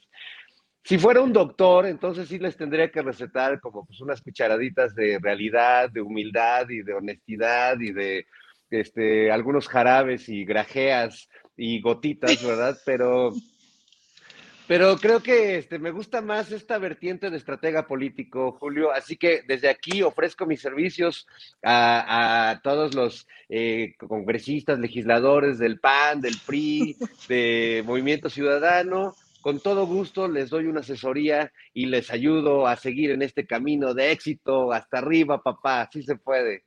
¿Dónde tendrían que localizarte, Fernando? ¿Qué sería? Eh, monochoro arroba eh, rollo.com o cuál sería? Monochoro.com este, es mi agencia de, estadística, encuestas este, y asesoría política. Y no, no, o sea, van a salir felices porque además, pues no tengo la voz de Alasraki, que ya ves que, o sea, podrá atender, les, funciona, pero tener que oír su voz así todo el día debe ser espantoso, ¿no? Hasta para él mismo, yo creo, debe ser horrible escucharse. Oiga, Fernando, ¿y podemos contar ahí con servicio de encuestas que podamos ahí manejar los números y la colocación y va subiendo el candidato de oposición y, y todo eso se puede tener también? Por su pollo, papá. Encuestas para que salgas como tú quieres, en el lugar que tú quieres, que te veas Como te gusta, papá? Así vas a salir. Guapo, como tú la quieres. sí, no, no, ¿para qué nos andamos con...? Yo, yo le ofrezco a la oposición una, estrategia política que los va a llevar a sentirse muy bien hasta que sean las elecciones. Pero de aquí a allá van a estar, mira, a todo. Oye, pero, qué, pero qué bueno que es, qué bueno que se quedó Alito en el PRI, pues esa es la tumba del PRI, ahí está. Pues, es que van muy bien, te digo que van muy bien. Yo, yo estoy van increíble. A, a decirles eso. Ana Francis, ¿qué recomendaciones como estratega política darías en este en, este, en esta situación hipotética a la oposición y a sus principales candidatos, a Krill, a, Lilia, a Enrique de la pues Madrid. No, pues creo que mi principal recomendación es que sigan por donde van y que contraten a Fernando a Monochoro para sus campañas. Pero, este, porque van muy bien. Pero fíjate que el otro día me, me decía mi esposa, y con toda la razón, me decía, pero ¿no te preocupa que no haya oposición? Pues la verdad sí, Julio. Claro que me, me, preocupa que no haya oposición. Los momentos en donde se puede discutir, dialogar. Ahorita, por ejemplo, estamos en las comparecencias de los alcaldes. Y de los nueve alcaldes de la oposición, yo te podría decir que hay cuatro gángsters y cinco conservadores con quienes se puede trabajar. Entonces, es un abismo de diferencia, pues, cómo se presenta un gángster y lo que está haciendo, y cómo se presenta alguien que está trabajando con quien puedes tener todas las diferencias del mundo, etcétera. Pero entonces el diálogo que se da, etcétera, con algunos otros diputados y diputadas de la oposición con quien se puede platicar. Hay un diputado del PRD con el que converso a gusto, a gusto, el diputado Gaviño, que sabe mucho de, legislación, que tiene toda la experiencia del mundo, que ideológicamente estamos bastante en el mismo lugar, aunque pues, tenga él sus alianzas innombrables a veces, pero eso es bien bueno, Julio. Cuando eso pasa es bien bueno, porque entonces lo escuchas, escuchas a las personas que conservan como esa dignidad en la oposición, pues cuando hablas las escuchas y dices, a ver, de esto de lo que está hablando, que está mal esta cosa que estamos diciendo, que está bien, ¿qué parte tiene razón? Vamos a echarle análisis, vamos a ver, no sé qué, pues, ¿no? Y eso vale muchísimo la pena. Entonces, sí es preocupante que no haya, ya en serio, ya en serio, en serio, en serio, si es preocupante que no haya oposición. Yo pienso que es probable que nos aventemos unos años, eh, si todo va como va, o sea, si me pongo pitoniza y todo va como va, pienso que nos vamos a tener que aventar unos años muy retadores con una oposición interna, es decir, con una discusión interna interesante dentro de las izquierdas y que el gran reto va a ser pues la autocrítica, pues, ¿no? Como la autocrítica y el seguir trabajando. Sí es muy preocupante que no haya oposición, es bien preocupante, ya en serio. Ahora, el problema es que la que está no da para más. O sea, por más que intervenga Monochoro, no hay de dónde. No hay de dónde. Porque originalmente no hay de dónde. Bien, Ana Francis. Horacio, y bueno, tocando este tema de la autocrítica, ¿qué pensar con la propuesta que está caminando del plan C que es el voto eh, acrítico, diría yo, de los candidatos que presenten Morena y sus aliados para el 2024, es decir, el voto parejo, votar parejito por todo lo que se venga, bajo el argumento político mm, entendible desde el punto de vista de quienes lo promueven, de que hay que tener una mayoría calificada en 2024, pero al mismo tiempo, pues la historia y la experiencia de estos años, me parece a mí, muestran eh, muchos eh, saltimbanquis oportunistas traicioneros explícitos o implícitos en que se amparan bajo las banderas de la 4T de Morena, que llegan al poder y que son impresentables e indefendibles. ¿Votar parejo en 2024 o seleccionar críticamente, Horacio? Mira, voy a, voy a, contestarle una, con esta pregunta porque es muy interesante. Eh, porque hace ratito me dijeron una, una usuaria aquí del chat, me dijo que cantinflé. Es que tenía yo la idea y no la pude decir de lo que dijo Lorenzo Meyer precisamente hace ratito, que son palabras muy sabias de alguien en verdad que, que, sabe lo que dice. En un partido político no hay democracia. Y lo dijo así categóricamente y estuve total, tú también estuviste totalmente de acuerdo con él, ¿no? En un partido como Morena, obviamente que sabemos que, que Morena ya no es el movimiento aunque sigue teniendo en sus bases gente tan valiosa como Díaz Polanco, como, bueno, como este, el Fisgón, etcétera, la misma Citlali, etcétera, etcétera. Pero ya se convirtió en un partido más corporativo. Dices, ya no es el movimiento original. Eh, que sigue conservándose a partir de esas bases, sí, pero, pero tú mismo lo has dicho ahorita, o sea, hay mucho intruso, hay mucha gente que no tiene por qué estar ahí, hay mucha gente que le está haciendo mucho daño a Morena, ¿no? La candidatura de Guadiana, por ejemplo, le está haciendo muchísimo daño a Morena y no lo vamos a negar.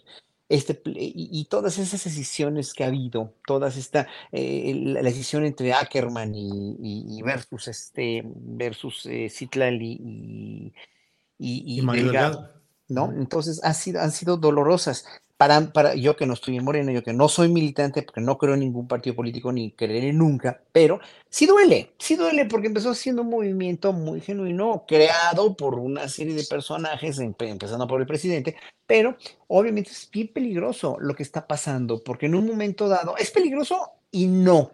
Cuando en un momento dado, si el año que entra hay decisiones y hay definiciones y, los, los que se tienen que ir se van como oposición, qué bueno, pero ya probaron ya probaron el, podríamos decir, las mieles de un partido eh, que sí finalmente está viendo por el pueblo o está tratando de ver por el pueblo, que esperemos que sea genuino y cierto. Los que, los que sí ven por el pueblo, los que no, va a seguir habiendo. Estos en el PRI, en el PAN, siempre los ha habido. Siempre ha habido gente malévola en todos los partidos. Por eso Lorenzo Meyer lo dice con todas sus letras, no hay democracia en un partido político y cada quien funge o cada quien funciona en base a sus conveniencias. El problema es que cuando tú funcionas como funcionario o como corcholata o como candidato a la presidencia o como lo que sea, en base a tus aspiraciones y no a las de un país como creo que sí López Obrador lo hizo durante tantísimos años y tres eh, veces que concursó por la presidencia hasta que ganó esta vez, obviamente ahí tienes todas las de, ganar o de perder. Es como tú cabes tu tumba o, o tú eh, eh, eh, precisamente construyas tu, tu, este, tu silla en el cielo, como yo creo que López Obrador lo está logrando, ¿no? Aunque, aunque aquí, por ejemplo, otra vez lo mismo, ¿no? Los, mismos detractores de López Obrador, que, que, me llevo muy bien con ellos aquí en el chat, están diciendo que, que sí, López Obrador, que este, ya ya logró que la oposición cavara todas sus, sus, este, todas las leyes que quiso. Pues sí, las cavó, pero, pero a costa de qué, ¿no? A costa del prestigio de la Suprema Corte, a costa de que los, le saquen los tratitos al sol a la Suprema Corte de esta manera tan, tan cruda y que verdaderamente los ciudadanos quedemos asqueados de esos privilegios que tienen los ministros de la Corte y que digamos, no, ya no, por favor, o sea, por favor, un plan C para que finalmente haya una mayoría una mayoría de Morena, de un partido que sí va a poner, finalmente va a aprobar lo que las, las reformas muy necesarias que la Constitución diga, no como, bueno, también lo de Noroña, lo que dice don Noroña últimamente, que él propone eh, una, una- un nuevo constituyente. También es interesante, pero eso duraría más, eso sería como más lento y más aletargador. Yo no sé,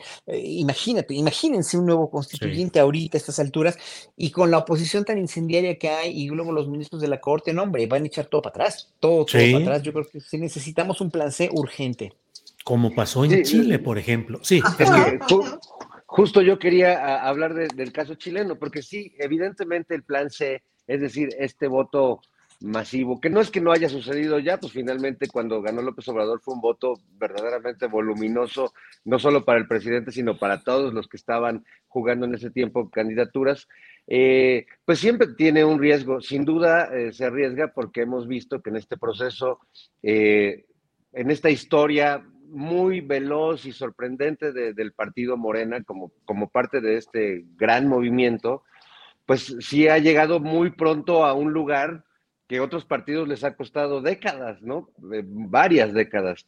Eh, entonces creo que sí eh, se ha colado mucha gente que pues a, a muchos, sean o no de Morena, pues nos parece incómodo porque son los clásicas rémoras de un partido que, que está en el poder y que tiene el presupuesto y donde está todo. Eh, y bueno, pues todos sabemos y hemos visto personajes que realmente han dañado mucho al movimiento y que incluso muchos descaradamente se han salido y lo, lo han traicionado. El problema es que el gran contrapeso que puede representar la Suprema Corte, en realidad lo único que está logrando es paralizar todas las reformas y todos los avances que podamos tener eh, eh, y que todas las propuestas que se hacen del presidente, pues las está frenando, las está bateando. Y pues creo que tampoco queremos eso. O sea, si ese es el precio de tener un contra, contrapesos políticos, estar estancados eh, una década más y, que estos personajes mantengan sus pues verdaderamente insultantes privilegios, aunque ahora este, se rasguen las vestiduras, pues me parece este, tremendo. Así que yo creo que pues hay que correr el riesgo, porque el otro riesgo, pues es que nos pase lo, lo de Chile y que bueno, pues ahora Boric, el presidente Boric se queda un poco atado de manos porque cualquier cosa que proponga, pues va a ser frenada desde antes, o sea, ni siquiera la van a tener que leer porque pues bueno, es una, una ultraderecha tremenda que hasta Perucho se puso muy loco y está brincando. Ven a saludar, Sí, Perucho, sí, sí, porque. Perucho, es que no me dejas ni platicar con la, con la banda, mira, aquí está. Hola. Perucho, este, es Perucho. que quiere hacer también asesoría electoral seguramente y está rascándole ahí a todo lo que se puede. Sí. Seguramente, pero bueno, acá anda, les manda saludos a todos.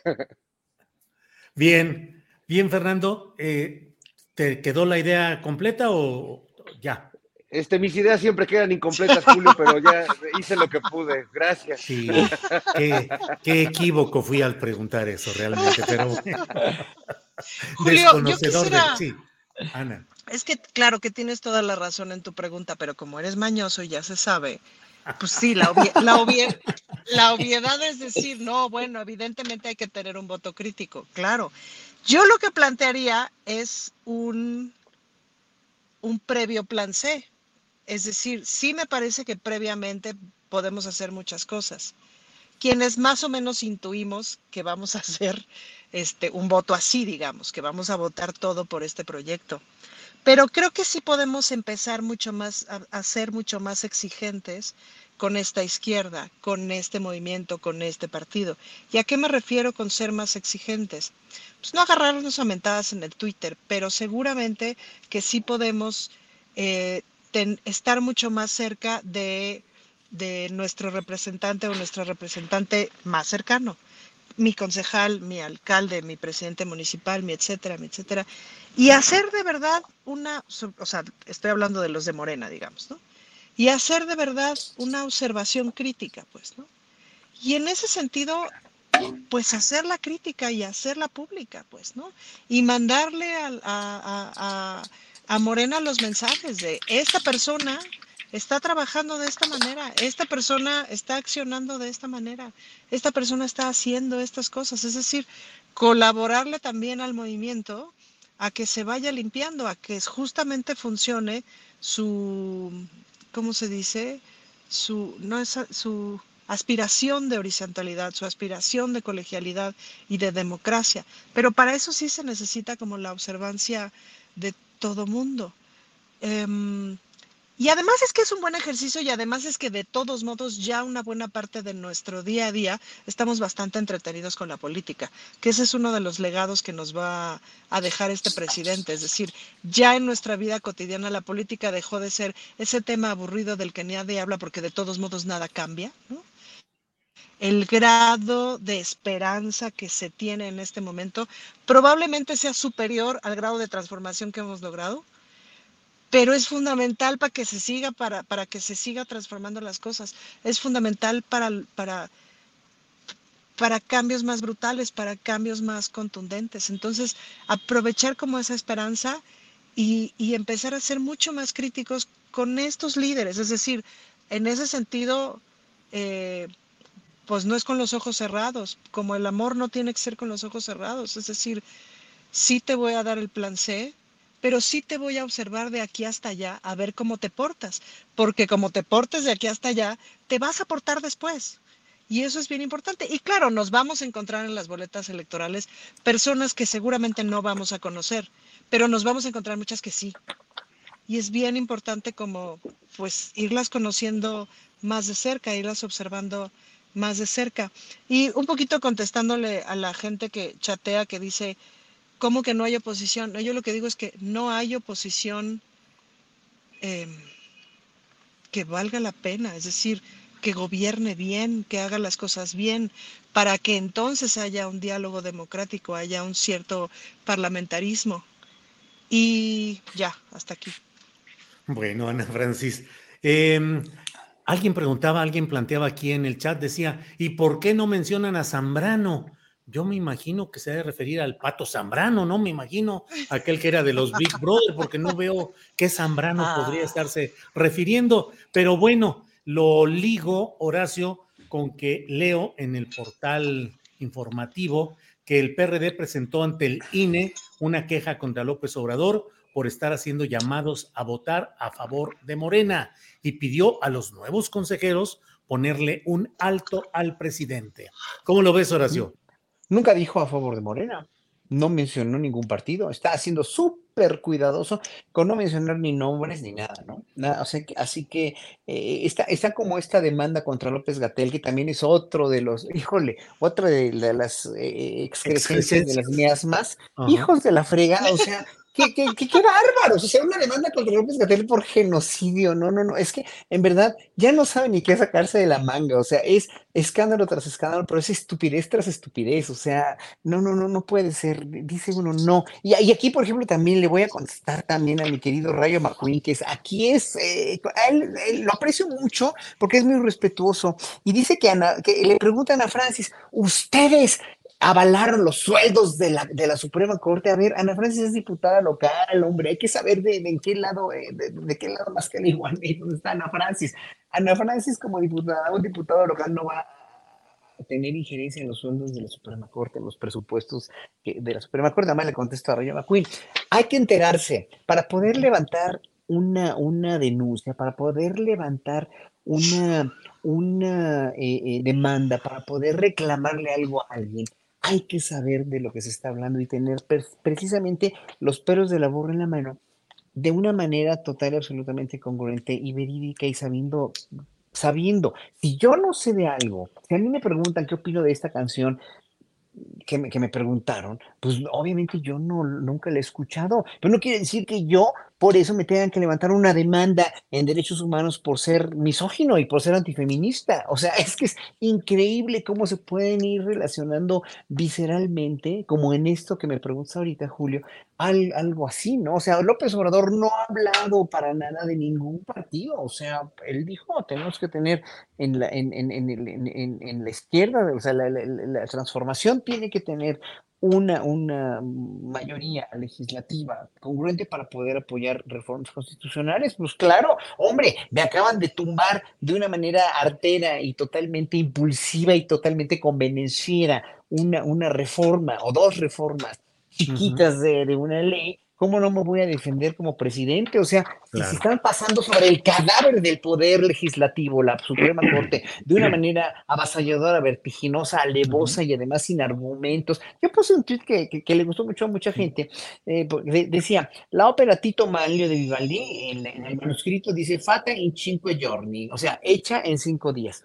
Si la Suprema Corte hubiera visto eso, la ópera Tito Manlio y, que Vivaldi la escribió en cinco días, hubiera dicho, no, una ópera no se escribe en cinco días. Esa ópera hay que unificarla, hay que romperla, hay que quemarla, que no se presente jamás, que no se grabe jamás, porque una ópera no se escribe en cinco días, aunque esté maravillosa la ópera que le haya escrito Antonio Vivaldi. Así son, así fueron con esto, así fueron, en realidad. Horacio, pues el tiempo, como en la música, nos ah. hace en este momento decir, antes de que me digan, Ana Francis, me van a decir, ¿y tú dónde estabas cuando ya era hora de despedir la transmisión para Canal 22? Les voy a decir, ahí estaba yo diciendo, gracias a Canal 22 por acompañarnos en este momento. Gracias, Canal 22. Y seguimos nosotros aquí. Eh, postrecito de un minutito nos queda para ir avanzando. Así es que, Fernando Rivera Calderón, postrecito, por favor.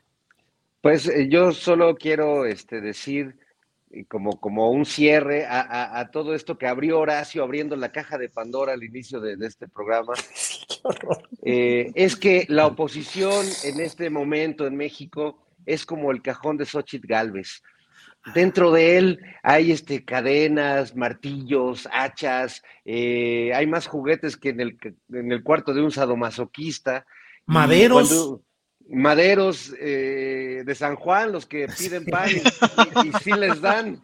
Este, y toda esa clase de, parafernalia que, uno ve a Xochitl Galvez, que es como la nueva cositas o como el nuevo tío Gamboín con sus juguetes, se pregunta de, qué manera ella puede hacer política con esas herramientas, ¿no? Eh, pero bueno, pues que cada quien que saque sus conclusiones. Y bueno, eh, también en el mundo de la música, eh, falleció esta semana Rita Lee. Oh, mira, la mujer maravilla. Rita Lee, que, que, fue una gran cantante, compositora de la música brasileña del, del periodo eh, del finales de los años 60, que hay un movimiento que se llama Tropicalia o Tropicalismo, que es una música muy política, muy rebelde, que, que muy disruptiva. Y Rita Lee fue parte de un grupo llamado Os Mutantes, y luego hizo una carrera solista y tuvo un éxito muy tremendo en México en los años 70 que se llamaba Lanza Perfumes o Lanza Perfumits. Que, sí, muy buena, muy buena. La recordamos con mucho cariño. El presidente Lula declaró tres días de luto nacional en Brasil por la muerte de Rita Lee. Eso marca o les da una cuenta de, la importancia que tenía ella como, como personaje de la cultura de su país. Así que descanse en paz. Descanse en paz. Oye, yo le recomendaría, yo le recomendaría esa música a Lili Ah, no, ese es Ritalin, no Ritalin, perdón. yo, ah, un comentario de un minuto nada más, porque el otro día vi un cachito de lo que hablabas de, o sea, esta reflexión que haces sobre si aprobar tantas reformas no es falta de discusión y etcétera. No necesariamente, porque hay todo un proceso legislativo previo donde se discute hasta que te cansas.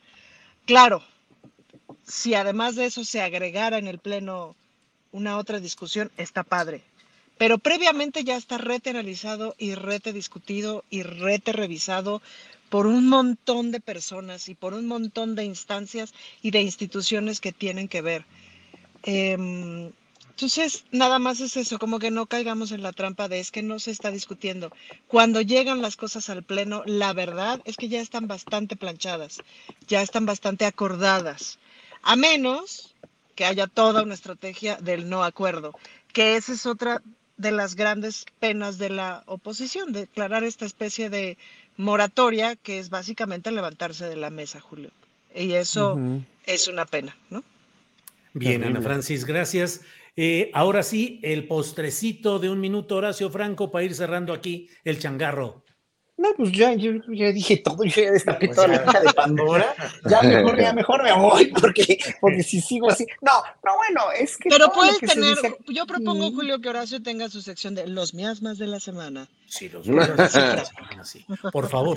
pero la excrescencia, la es que la excrescencia es una palabra tan bonita y la miasma también y es lo que, lo que ha sucedido toda esta semana a partir de todas las declaraciones. Es que no puedo creer, quedo perplejo de tanto, mira, ya él quiere, que hasta el quiere, quienes quieren las mentiras se quedó corto en relación a todo lo que pasa, o sea, eh, ya, ya se quedó corto los miércoles porque hay tanta mentira y hay tanta, tanta mala leche y hay una cuestión tan, sí aguerrida del presidente que finalmente pues sigue esto, pero multiplicado exponencialmente cada semana y, y, lo vamos a ver hasta que acabe este sueño.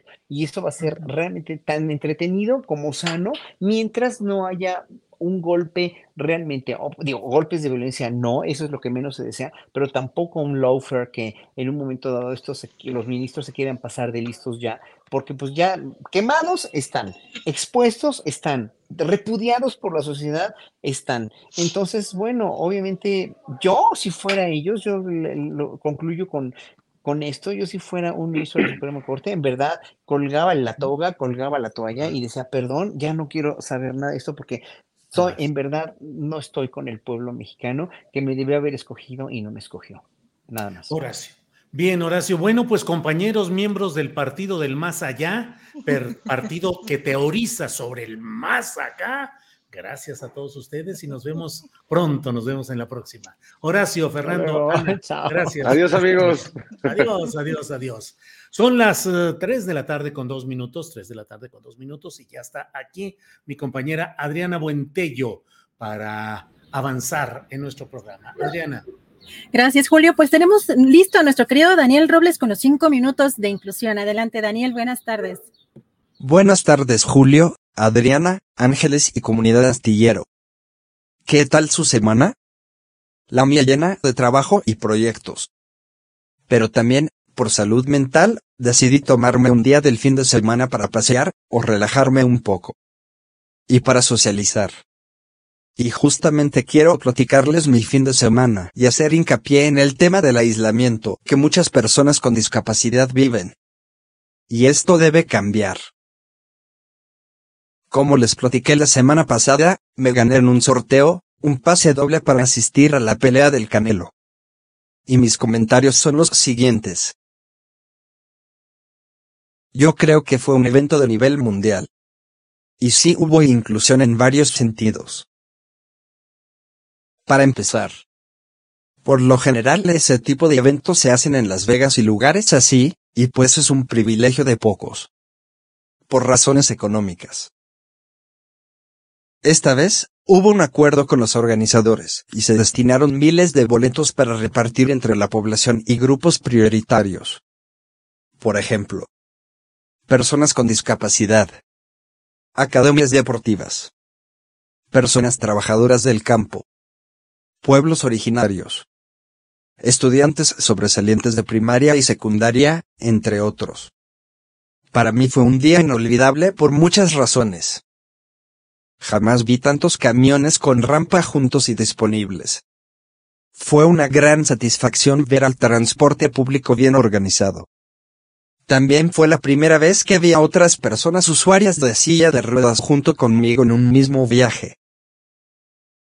El acceso del estadio a la zona de discapacidad está súper bien diseñado. Ni un solo escalón o desnivel de por medio. La entrada es fácil y por lo tanto, la salida en caso de emergencia, también lo es. La vista desde esa zona es excelente. Pensé que la parte pesada, como siempre, iba a ser el baño. Pero me llevé otra grata sorpresa al ver que sí me escucharon. Y el baño familiar, además de amplio, cuenta con un cambiador de tamaño universal, y muy cómodo para mí, lo cual ya es un avance. Más tarde, Tuve la oportunidad de hablar con el gerente de atención al público, y quedamos en concertar una reunión de trabajo para presentarle el proyecto de cambiadores inclusivos, y así poner el estadio Akron a nivel mundial en accesibilidad. Recordemos que será una de las sedes del Mundial 2026 y debe estar a la altura. El evento en general fue para mí una gran experiencia sensorial, personal y de integración social. La música, el ambiente, las pulseras interactivas que se iluminaban de diferentes colores, todas al mismo tiempo y que causaban un gran espectáculo de sincronía. Cerca de 100 mariachis tocando al mismo tiempo, juegos pirotécnicos que iluminaban el cielo. los gritos y la vibra que se sentía en la gente. Qué maravilla estar en un evento de este nivel y ver entre los asistentes a personas que venían del extranjero, muchas vestidas de gala con trajes y vestidos llenos de brillo. Pero también personas vestidas muy casual. Niños atletas con sus uniformes. También hombres y mujeres con trajes de gala de sus pueblos originarios. Llenos de colores y tradición. Chicos de las escuelas de boxeo que, literal, lloraban de emoción quizás soñando llegar muy alto algún día. Estudiantes sobresalientes. Y escuchen. Toda la zona de sillas de ruedas completamente llena. Así que mi día fue inolvidable, reconfortante y emocionante. Me sentí cercano a una sociedad donde todas las personas tenemos cabida. Nadie es más. Nadie es menos. Creo que es importante crear políticas públicas incluyentes en todos los ámbitos. Educativo. De salud. Laboral. Y de cultura y entretenimiento, por supuesto. Después de semanas con exceso de trabajo, tengo la pila recargada para seguir abonando en la construcción de una sociedad cada vez más incluyente. Y para finalizar, les quiero platicar que la próxima semana viajaré de nuevo a la Ciudad de México y daré una conferencia sobre asistencia sexual. Es importante iniciar la conversación y empezar a legislar. ¿Y quién creen que es? ¿La valiente que se va a aventar el tiro? Nuestra querida dipuchula, Ana Francis Moore. Eso chinga. La cita es el próximo jueves 18. A las 5 de la tarde. Más información en mis redes. Y hasta aquí mi choro mareador. Muchísimas gracias por su atención y compañía. Mis redes. Twitter, arroba Daniel Robles Mex. Facebook, Insta y YouTube, Daniel Robles Aro. Bueno, tenemos ya listísima también a nuestra querida María Hahnemann con todas las recomendaciones de fin de semana. Adelante María, buenas tardes. Hola Adri, Julio y a toda la tripulación, ya segundo viernes de mayo, y mi primera reco es una recomendación muy especial. Se trata de una presentación a beneficio de la mexicana cantante Berta Granados, quien ha pasado un momento sumamente difícil y necesita el apoyo de la comunidad. Para este fin se ha organizado el recital La Amistad Mueve Montañas, un recital de ópera que se llevará a cabo el día 20 de mayo en el Centro Ópera Enríquez Jasso en Azcapotzalco y contará con la participación de grandes cantantes como Belén Rodríguez, José Luis Reynoso, la misma Berta Granados y Sergio Vázquez en el piano. Los boletos están a la venta en la taquilla del teatro. Y siguen los festejos del Día de la Madre. La Orquesta Filarmónica de la Ciudad de México, bajo la batuta del maestro Ludwig Carrasco, dará dos conciertos este fin de semana en la sala Silvestre Revueltas del Centro Cultural Oliño Lisli, mañana sábado a las 6 de la tarde y el domingo a las doce y media del día, con obras de Strauss, Juventino Rosas, Belisario de Jesús García, entre otros. Un concierto dedicado a las mamis, pero para toda la familia. En Colima se viste de gala este fin de semana. Recibe a la maestra Ingrid Cusido, una pianista española de gran trayectoria que se presentará mañana 13 en el espectacular Teatro Hidalgo de Colima a las 7 de la noche. Y qué mejor que ella misma para platicar un ratito. Maestra, bienvenida, un gusto enorme tenerla en Astillero Informa. Muchas gracias y buenas tardes aquí desde Colima, en México. Sabemos que anda en una gira en nuestro país y estuvo en el CENART y ahora le toca a Colima. ¿Cómo la ha recibido el público mexicano? Pues como siempre, muy bien. Es, una, es un pueblo muy cultural y que, noto que les gusta la música y que les, y disfrutan de la música. Entonces siempre es un placer estar aquí en México y tocando en estas salas tan maravillosas que tenéis. Y la verdad es que estoy disfrutando muchísimo. Cuéntenos del repertorio que tocará en el Teatro Hidalgo en Colima. Pues en el Teatro Hidalgo lo voy a tocar dos sonatas de Beethoven, la primera y la tercera, seguido de Manuel de Falla, Montañesa Andaluza y Fantasía Bética, Albeniz, Evocación, Puerto y Albaicín, Y termino con una pieza de Manuel M. Ponce, eh, balada mexicana. Ok. ¿Y en dónde más va a estar? ¿Cómo? ¿En dónde más va a estar eh, presentándose? Ya confirmado está Hermosillo en el Festival del Pitic. Y ha estado en, en el CENART, en Centro Nacional de las Artes en México, y también en Tultepec. Ok. Y maestra, ¿y de la comida mexicana qué es lo que más le ha estado gustando? Pues me gusta todo, ah, las tortillas, los tacos, ah, las enchiladas, frijoles, me gusta todo. Pues muchas, muchas gracias por su tiempo. Un honor poder saludarla y espero que no sea la última vez que visite nuestro país. Muchísimas gracias a ustedes. Muchísimas gracias, maestra. Gracias a ti.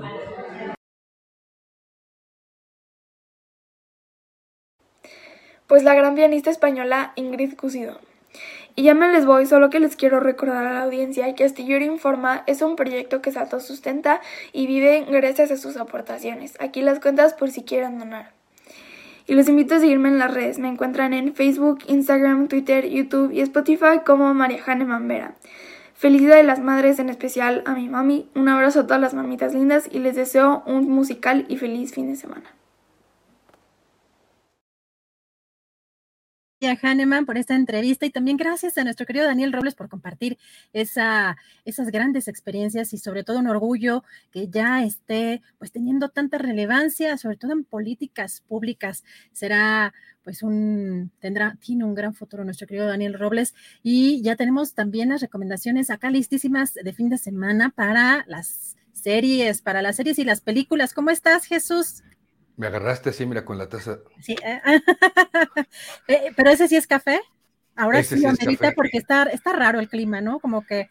eh, Está loco el es- clima, la verdad es que está loquísimo. Y luego con estos temblorcitos que nos han pegado, este, Sí, sí, sí, se tú, sí los- pone- tú, tú sí, tú sí andas en el sur, ¿verdad? Aquí en la zona donde yo vivo, que es por Miscuac, se sintió horrible. Bueno, de mi librero, de este librero se cayeron cosas. De verdad. Y yo me caí para atrás así como condorito, así. plop. no me digas, ¿es en serio? No, no, pero, no, pero sí se sintió bastante fuerte. Oye, querida Adriana, antes de comenzar, quiero mandar un saludo muy especial a tres mujeres. eh, Lidia Riveros, fíjate, vive en Singapur. Eh, sigue fervientemente Astillero y está de paseo aquí, o más bien de visita y trabajo aquí en México. Y también me sigue a mí desde hace un par de años. Ha sido un gran apoyo para mí, también para ustedes en Astillero Informa. Y la tuve, tuve oportunidad de conocerla. Ay, muchas, Es, muchas es- es mexicana, ¿eh? es, es chilanga, Lidia Riveros, de hecho es de aquí de la Ciudad de México, pero ahora vive allá y me dio un placer conocer, igual a su amiga eh, Yolanda Ortiz, también ferviente seguidora de Astillero Informa, de ustedes, y a la hermana de Lidia, Mari Riveros, también un saludo, que ella es casi, casi, dice ella, la reencarnación de Cleopatra. Ah. Y hablando de mujeres precisamente luchadoras, entronas, empoderadas, trabajadoras, pues esa es la recomendación que les quiero hacer el día de hoy precisamente en la plataforma Netflix. La acaba de estrenar Netflix el miércoles, el día 10 de mayo justamente la estrenó y así se llama, La Reina Cleopatra. ¿Es, es una docuserie o es, o Es una docuserie, exactamente.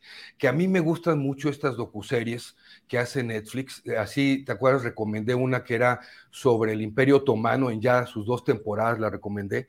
Pues eh, esta es una docuserie cortita, cuatro episodios, pero me pareció muy bien hecha eh, porque eh, también está soportada como buen documental en este tipo por especialistas, especialistas en el tema, estudiosos de la historia, de la historia de aquellas zonas, ¿verdad? Eh, y aquellas épocas de los romanos, de el gran Egipto que hubo y que, bueno, sigue siendo un país grande, importante, pero todas esas épocas, ¿no? Antes de Cristo, 50 años antes de Cristo, antes de esta época donde cambia el calendario, ¿verdad?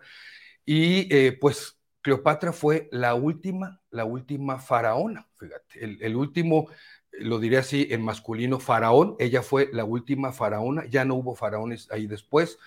Eh, bueno, su, su, su presencia en la escena mundial fue importantísima, fue una mujer eh, luchona, fuerte, más allá de lo que nos ha presentado Hollywood, ¿verdad? Con, con eh, Mark Anthony, eh, que no necesariamente se refiere al cantante, ¿verdad? Sino a Marco Antonio, eh, este general romano que tuvo un, un, gran amorío. Y Hollywood se ha encargado de distorsionar algunas cosas también y de repente presentarnos un poco como la, la, nota rosa, ¿verdad? Del amorío. Pero este documental, de hecho, quita algunas eh, cosas que nos ha vendido Hollywood, ¿verdad? Como eh, en la forma en que murió Cleopatra, como, era en su interactuar, algunas, eh, digamos, motivaciones que ella tenía, cómo heredó el, el, el trono, ¿verdad? El, el, reinado de Egipto. En aquel entonces Egipto tenía su capital en Alejandría, fíjate, o sea, es una cuestión histórica que a mí me gusta mucho la historia, preciosa, ¿verdad? Una ciudad que había sido fundada por Alejandro Magno, ¿no? Entonces, 300 y cacho antes atrás, siglos, cientos de años atrás, y eh, cómo eh, los Ptolomeos gobernaban en aquel entonces, o de herencia, de ascendencia Ptolomea, gobernaban Egipto. Eh, no nos presentan, y no digo que no me haya gustado aquella película famosísima con Richard Burton y Elizabeth Taylor, que, bueno, por ser mi tía, evidentemente yo apreciaba mucho esa película, ¿verdad? Pero imagínate, una, película, este, Jesús, la fisonomía. O sea, siempre fue blanqueada, ¿no? Y lo que estoy viendo en el cartel, ¿no? Que es completamente. Eh, ese es algo importante, ¿no? De, decir, poner digo, respetamos los aquellos entonces de las ideas de Hollywood en el sentido cinematográfico, pero poner a una mujer como Elizabeth Taylor, blanca y con los ojos violeta, que creo que no existió otra mujer así, con ese color de ojos, pues evidentemente era algo más que venía de Hollywood. Aquí eh, la fisionomía, eh, muchas cosas, muchas cosas nos presenta de manera diferente. Fíjate que dentro de los especialistas, porque al ser docuserie está actuada, ¿sabes? O sea, están recreadas muchas cosas que evidentemente pues ya también hay interpretaciones, como en todos los casos de, de, la historia antigua, ¿verdad? Siempre hay interpretaciones, pero entre los especialistas y las especialistas que están hablando, que creo que son cuatro, tres son mujeres. Y me parece sumamente importante esta perspectiva de tres mujeres que se han especializado en la historia de aquellos lugares, de aquellos tiempos, académicas importantísimas, historiadoras de alto nivel mundial, que aporten su perspectiva hacia la, hacia la vida de una mujer que eh, aportó muchas cosas y que vamos a ver también su carácter, su forma de ser, cómo gobernó, eh, la estrategia que ella usaba, era una estratega impresionante, una diplomática impresionante, eh, más allá, evidentemente, de lo que hemos, en algunos casos del cine, hemos visto, su amor con Marco Antonio. Pero me parece una docuserie muy, muy buena, muy interesante, donde podemos aprender muchas cosas de un personaje importantísimo como fue eh, la faraona Cleopatra. Ya después llegó aquí Lola Flores, que también era la faraona cantando aquí en México, pero eso ya fue muchos siglos después. hablando de muy ad hoc, muy ad hoc, por cierto. Gracias, Jesús Taylor. Te vemos en, un rato. Sacaste ayer también eh, otra eh, recomendación, cuéntanos tus redes una, una, muy buena recomendación que se, que, que, se las recomiendo, valga la redundancia, para ver en, en, Star Plus. Vean mis videos, ayer se publicó en la noche. Y mañana una película con un tema sumamente, sumamente importante, interesante en Prime Video, y así que ahí los invito. Eh, Taylor Jesús es mi canal de YouTube donde publico los videos, Taylor Jesús Twitter, Instagram, Taylor Jesús Cine, TikTok y lo que Taylor se llevó en Facebook para, para que me sigan también recomendando las recomendaciones de Jesús Taylor. Jesús, un abrazo, buen fin de semana, nos vemos el próximo viernes. Gracias, un abrazo a todas y a todos. Gracias a Jesús Taylor y recuerden también cada 15 días tenemos recomendaciones en materia de pues, museos, exposiciones. Ya tenemos por acá Aldo Sánchez que nos tiene también sorpresas. ¿Cómo estás Aldo? Buenas tardes. Hola querida Adriana, muy bien, aquí en el bochorno del verano. Así es, cuéntanos, ¿qué nos tienes el día de hoy? Bueno, pues hoy es una excepción porque quisiera dedicar esta colaboración a solamente una exposición, porque es tanta información que vale la pena desmenuzarla y vale la pena, pues, digamos, hablar exhaustivamente.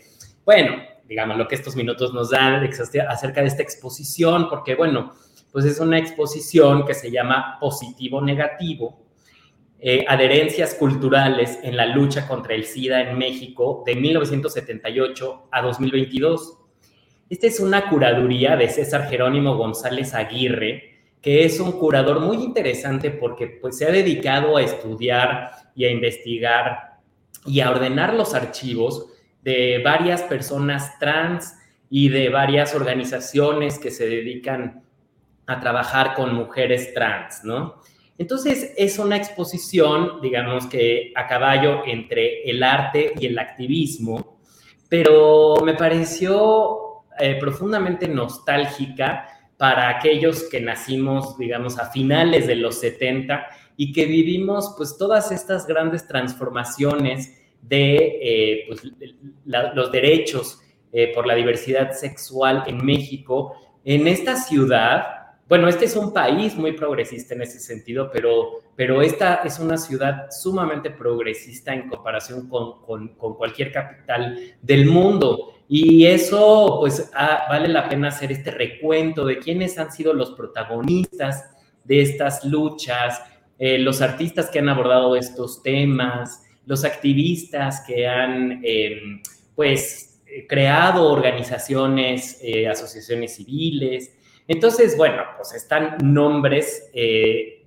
de grandes artistas como Yolanda Andrade, como Maris Bustamante, por supuesto, Rogelio Cuellar, Terry Holiday, Mónica Mayer, Richard Mosca, Armando Cristeto, Adolfo Pérez Butrón, eh, que la verdad me dio una nostalgia enorme ver esas, esas fotografías de Pérez Butrón donde están eh, hombres eh, besándose, pero cubiertos de plástico como de Gapac, porque pues, son unas fotos de, la década de los 90 en el que pues, el VIH y el uso del condón era, este, digamos, este, estaba muy, muy em, en boga, ¿no? Y bueno, pues eh, además está Omar Gámez, por supuesto, Maritza López, Javier de la Garza, Aristeo Jiménez, Agustín Martínez Castro, Libere Toscani, bueno, son muchísimos artistas que están aquí presentes, pero además lo que hace muy bien César Jerónimo, este curador, pues es que nos hace una cronología acerca de, eventos importantes en esta lucha por la diversidad sexual, ¿no? Digamos, desde la primera marcha del orgullo gay en 1979 eh, hasta, hasta la actualidad, digamos, hasta la activista Kenia Cuevas, que abre la Casa de las Muñecas Tiresias, eh, que es un, lugar de apoyo para trabajadores sexuales, para eh, usuarios de drogas, para personas que viven con VIH, para personas privadas de su libertad.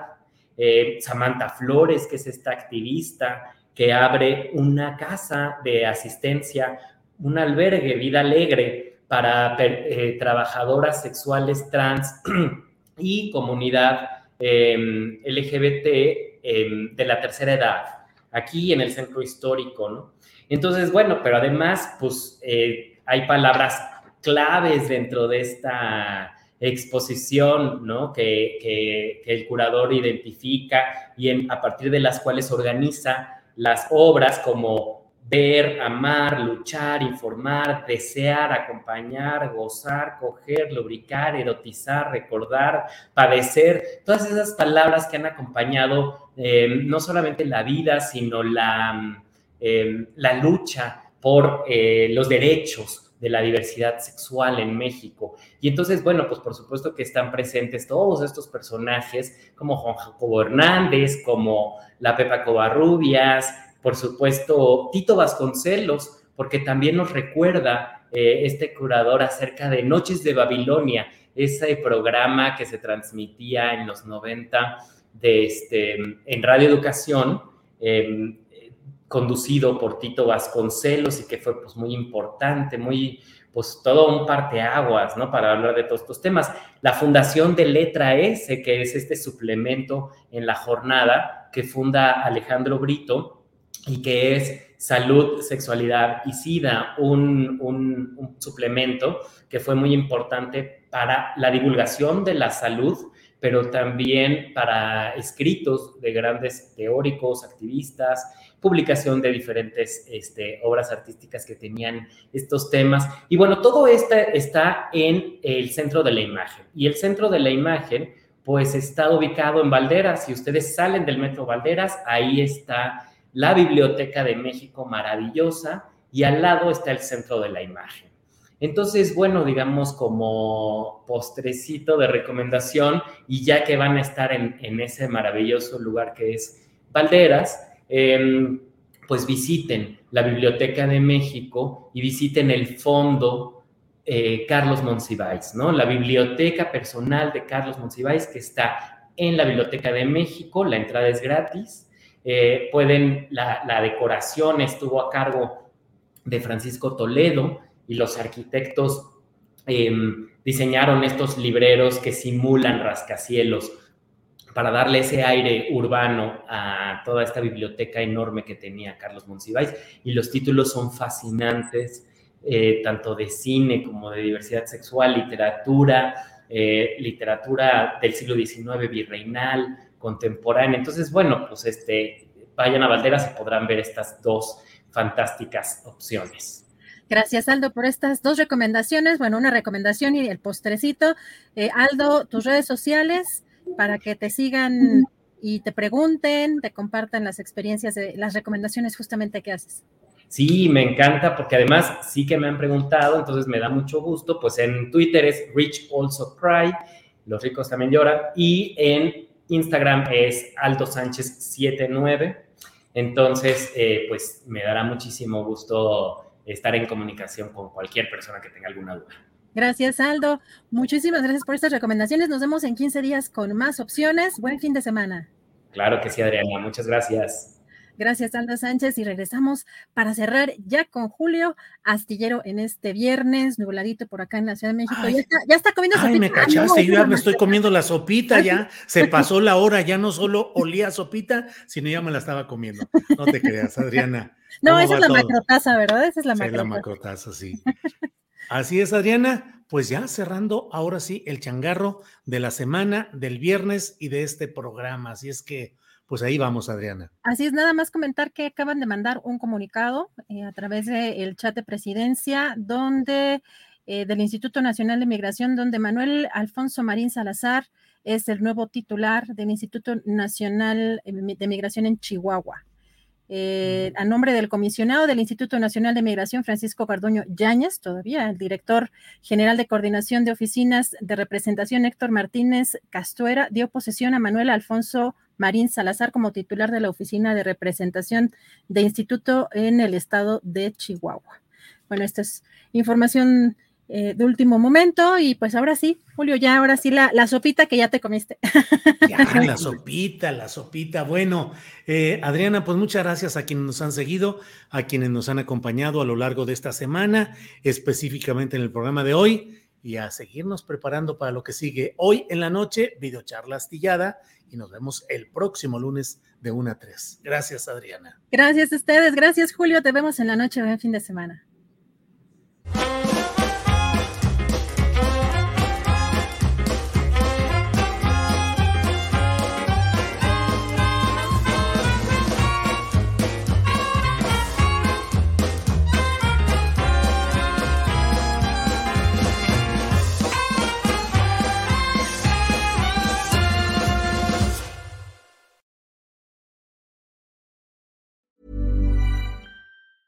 Hey, it's Danny Pellegrino from Everything Iconic. Ready to upgrade your style game without blowing your budget? Check out Quince. They've got all the good stuff shirts and polos, activewear, and fine leather goods, all at 50 to 80% less than other high end brands. And the best part? They're all about safe, ethical, and responsible manufacturing. Get that luxury vibe without the luxury price tag. Hit up quince.com slash upgrade for free shipping and 365 day returns on your next order. That's quince.com slash upgrade. ¿No se merece tu familia lo mejor? Entonces, ¿por qué no los mejores huevos? Ahora, Egglands Best están disponibles en deliciosas opciones. Huevos clásicos, de gallina libre de jaula y orgánicos de Egglands, que ofrecen un sabor más delicioso y fresco de granja que le encantará a tu familia. En comparación con los huevos ordinarios, Egglands Best contiene la mejor nutrición como 6 veces más vitamina D, 10 veces más vitamina E y el doble de omega 3 y B12. Solo Egglands Best. Mejor sabor, mejor nutrición, mejores huevos. Visita egglandsbest.com para más información. Para que te enteres del próximo noticiero, suscríbete y dale follow en Apple, Spotify, Amazon Music, Google o donde sea que escuches podcast. Te invitamos a visitar nuestra página julioastillero.com.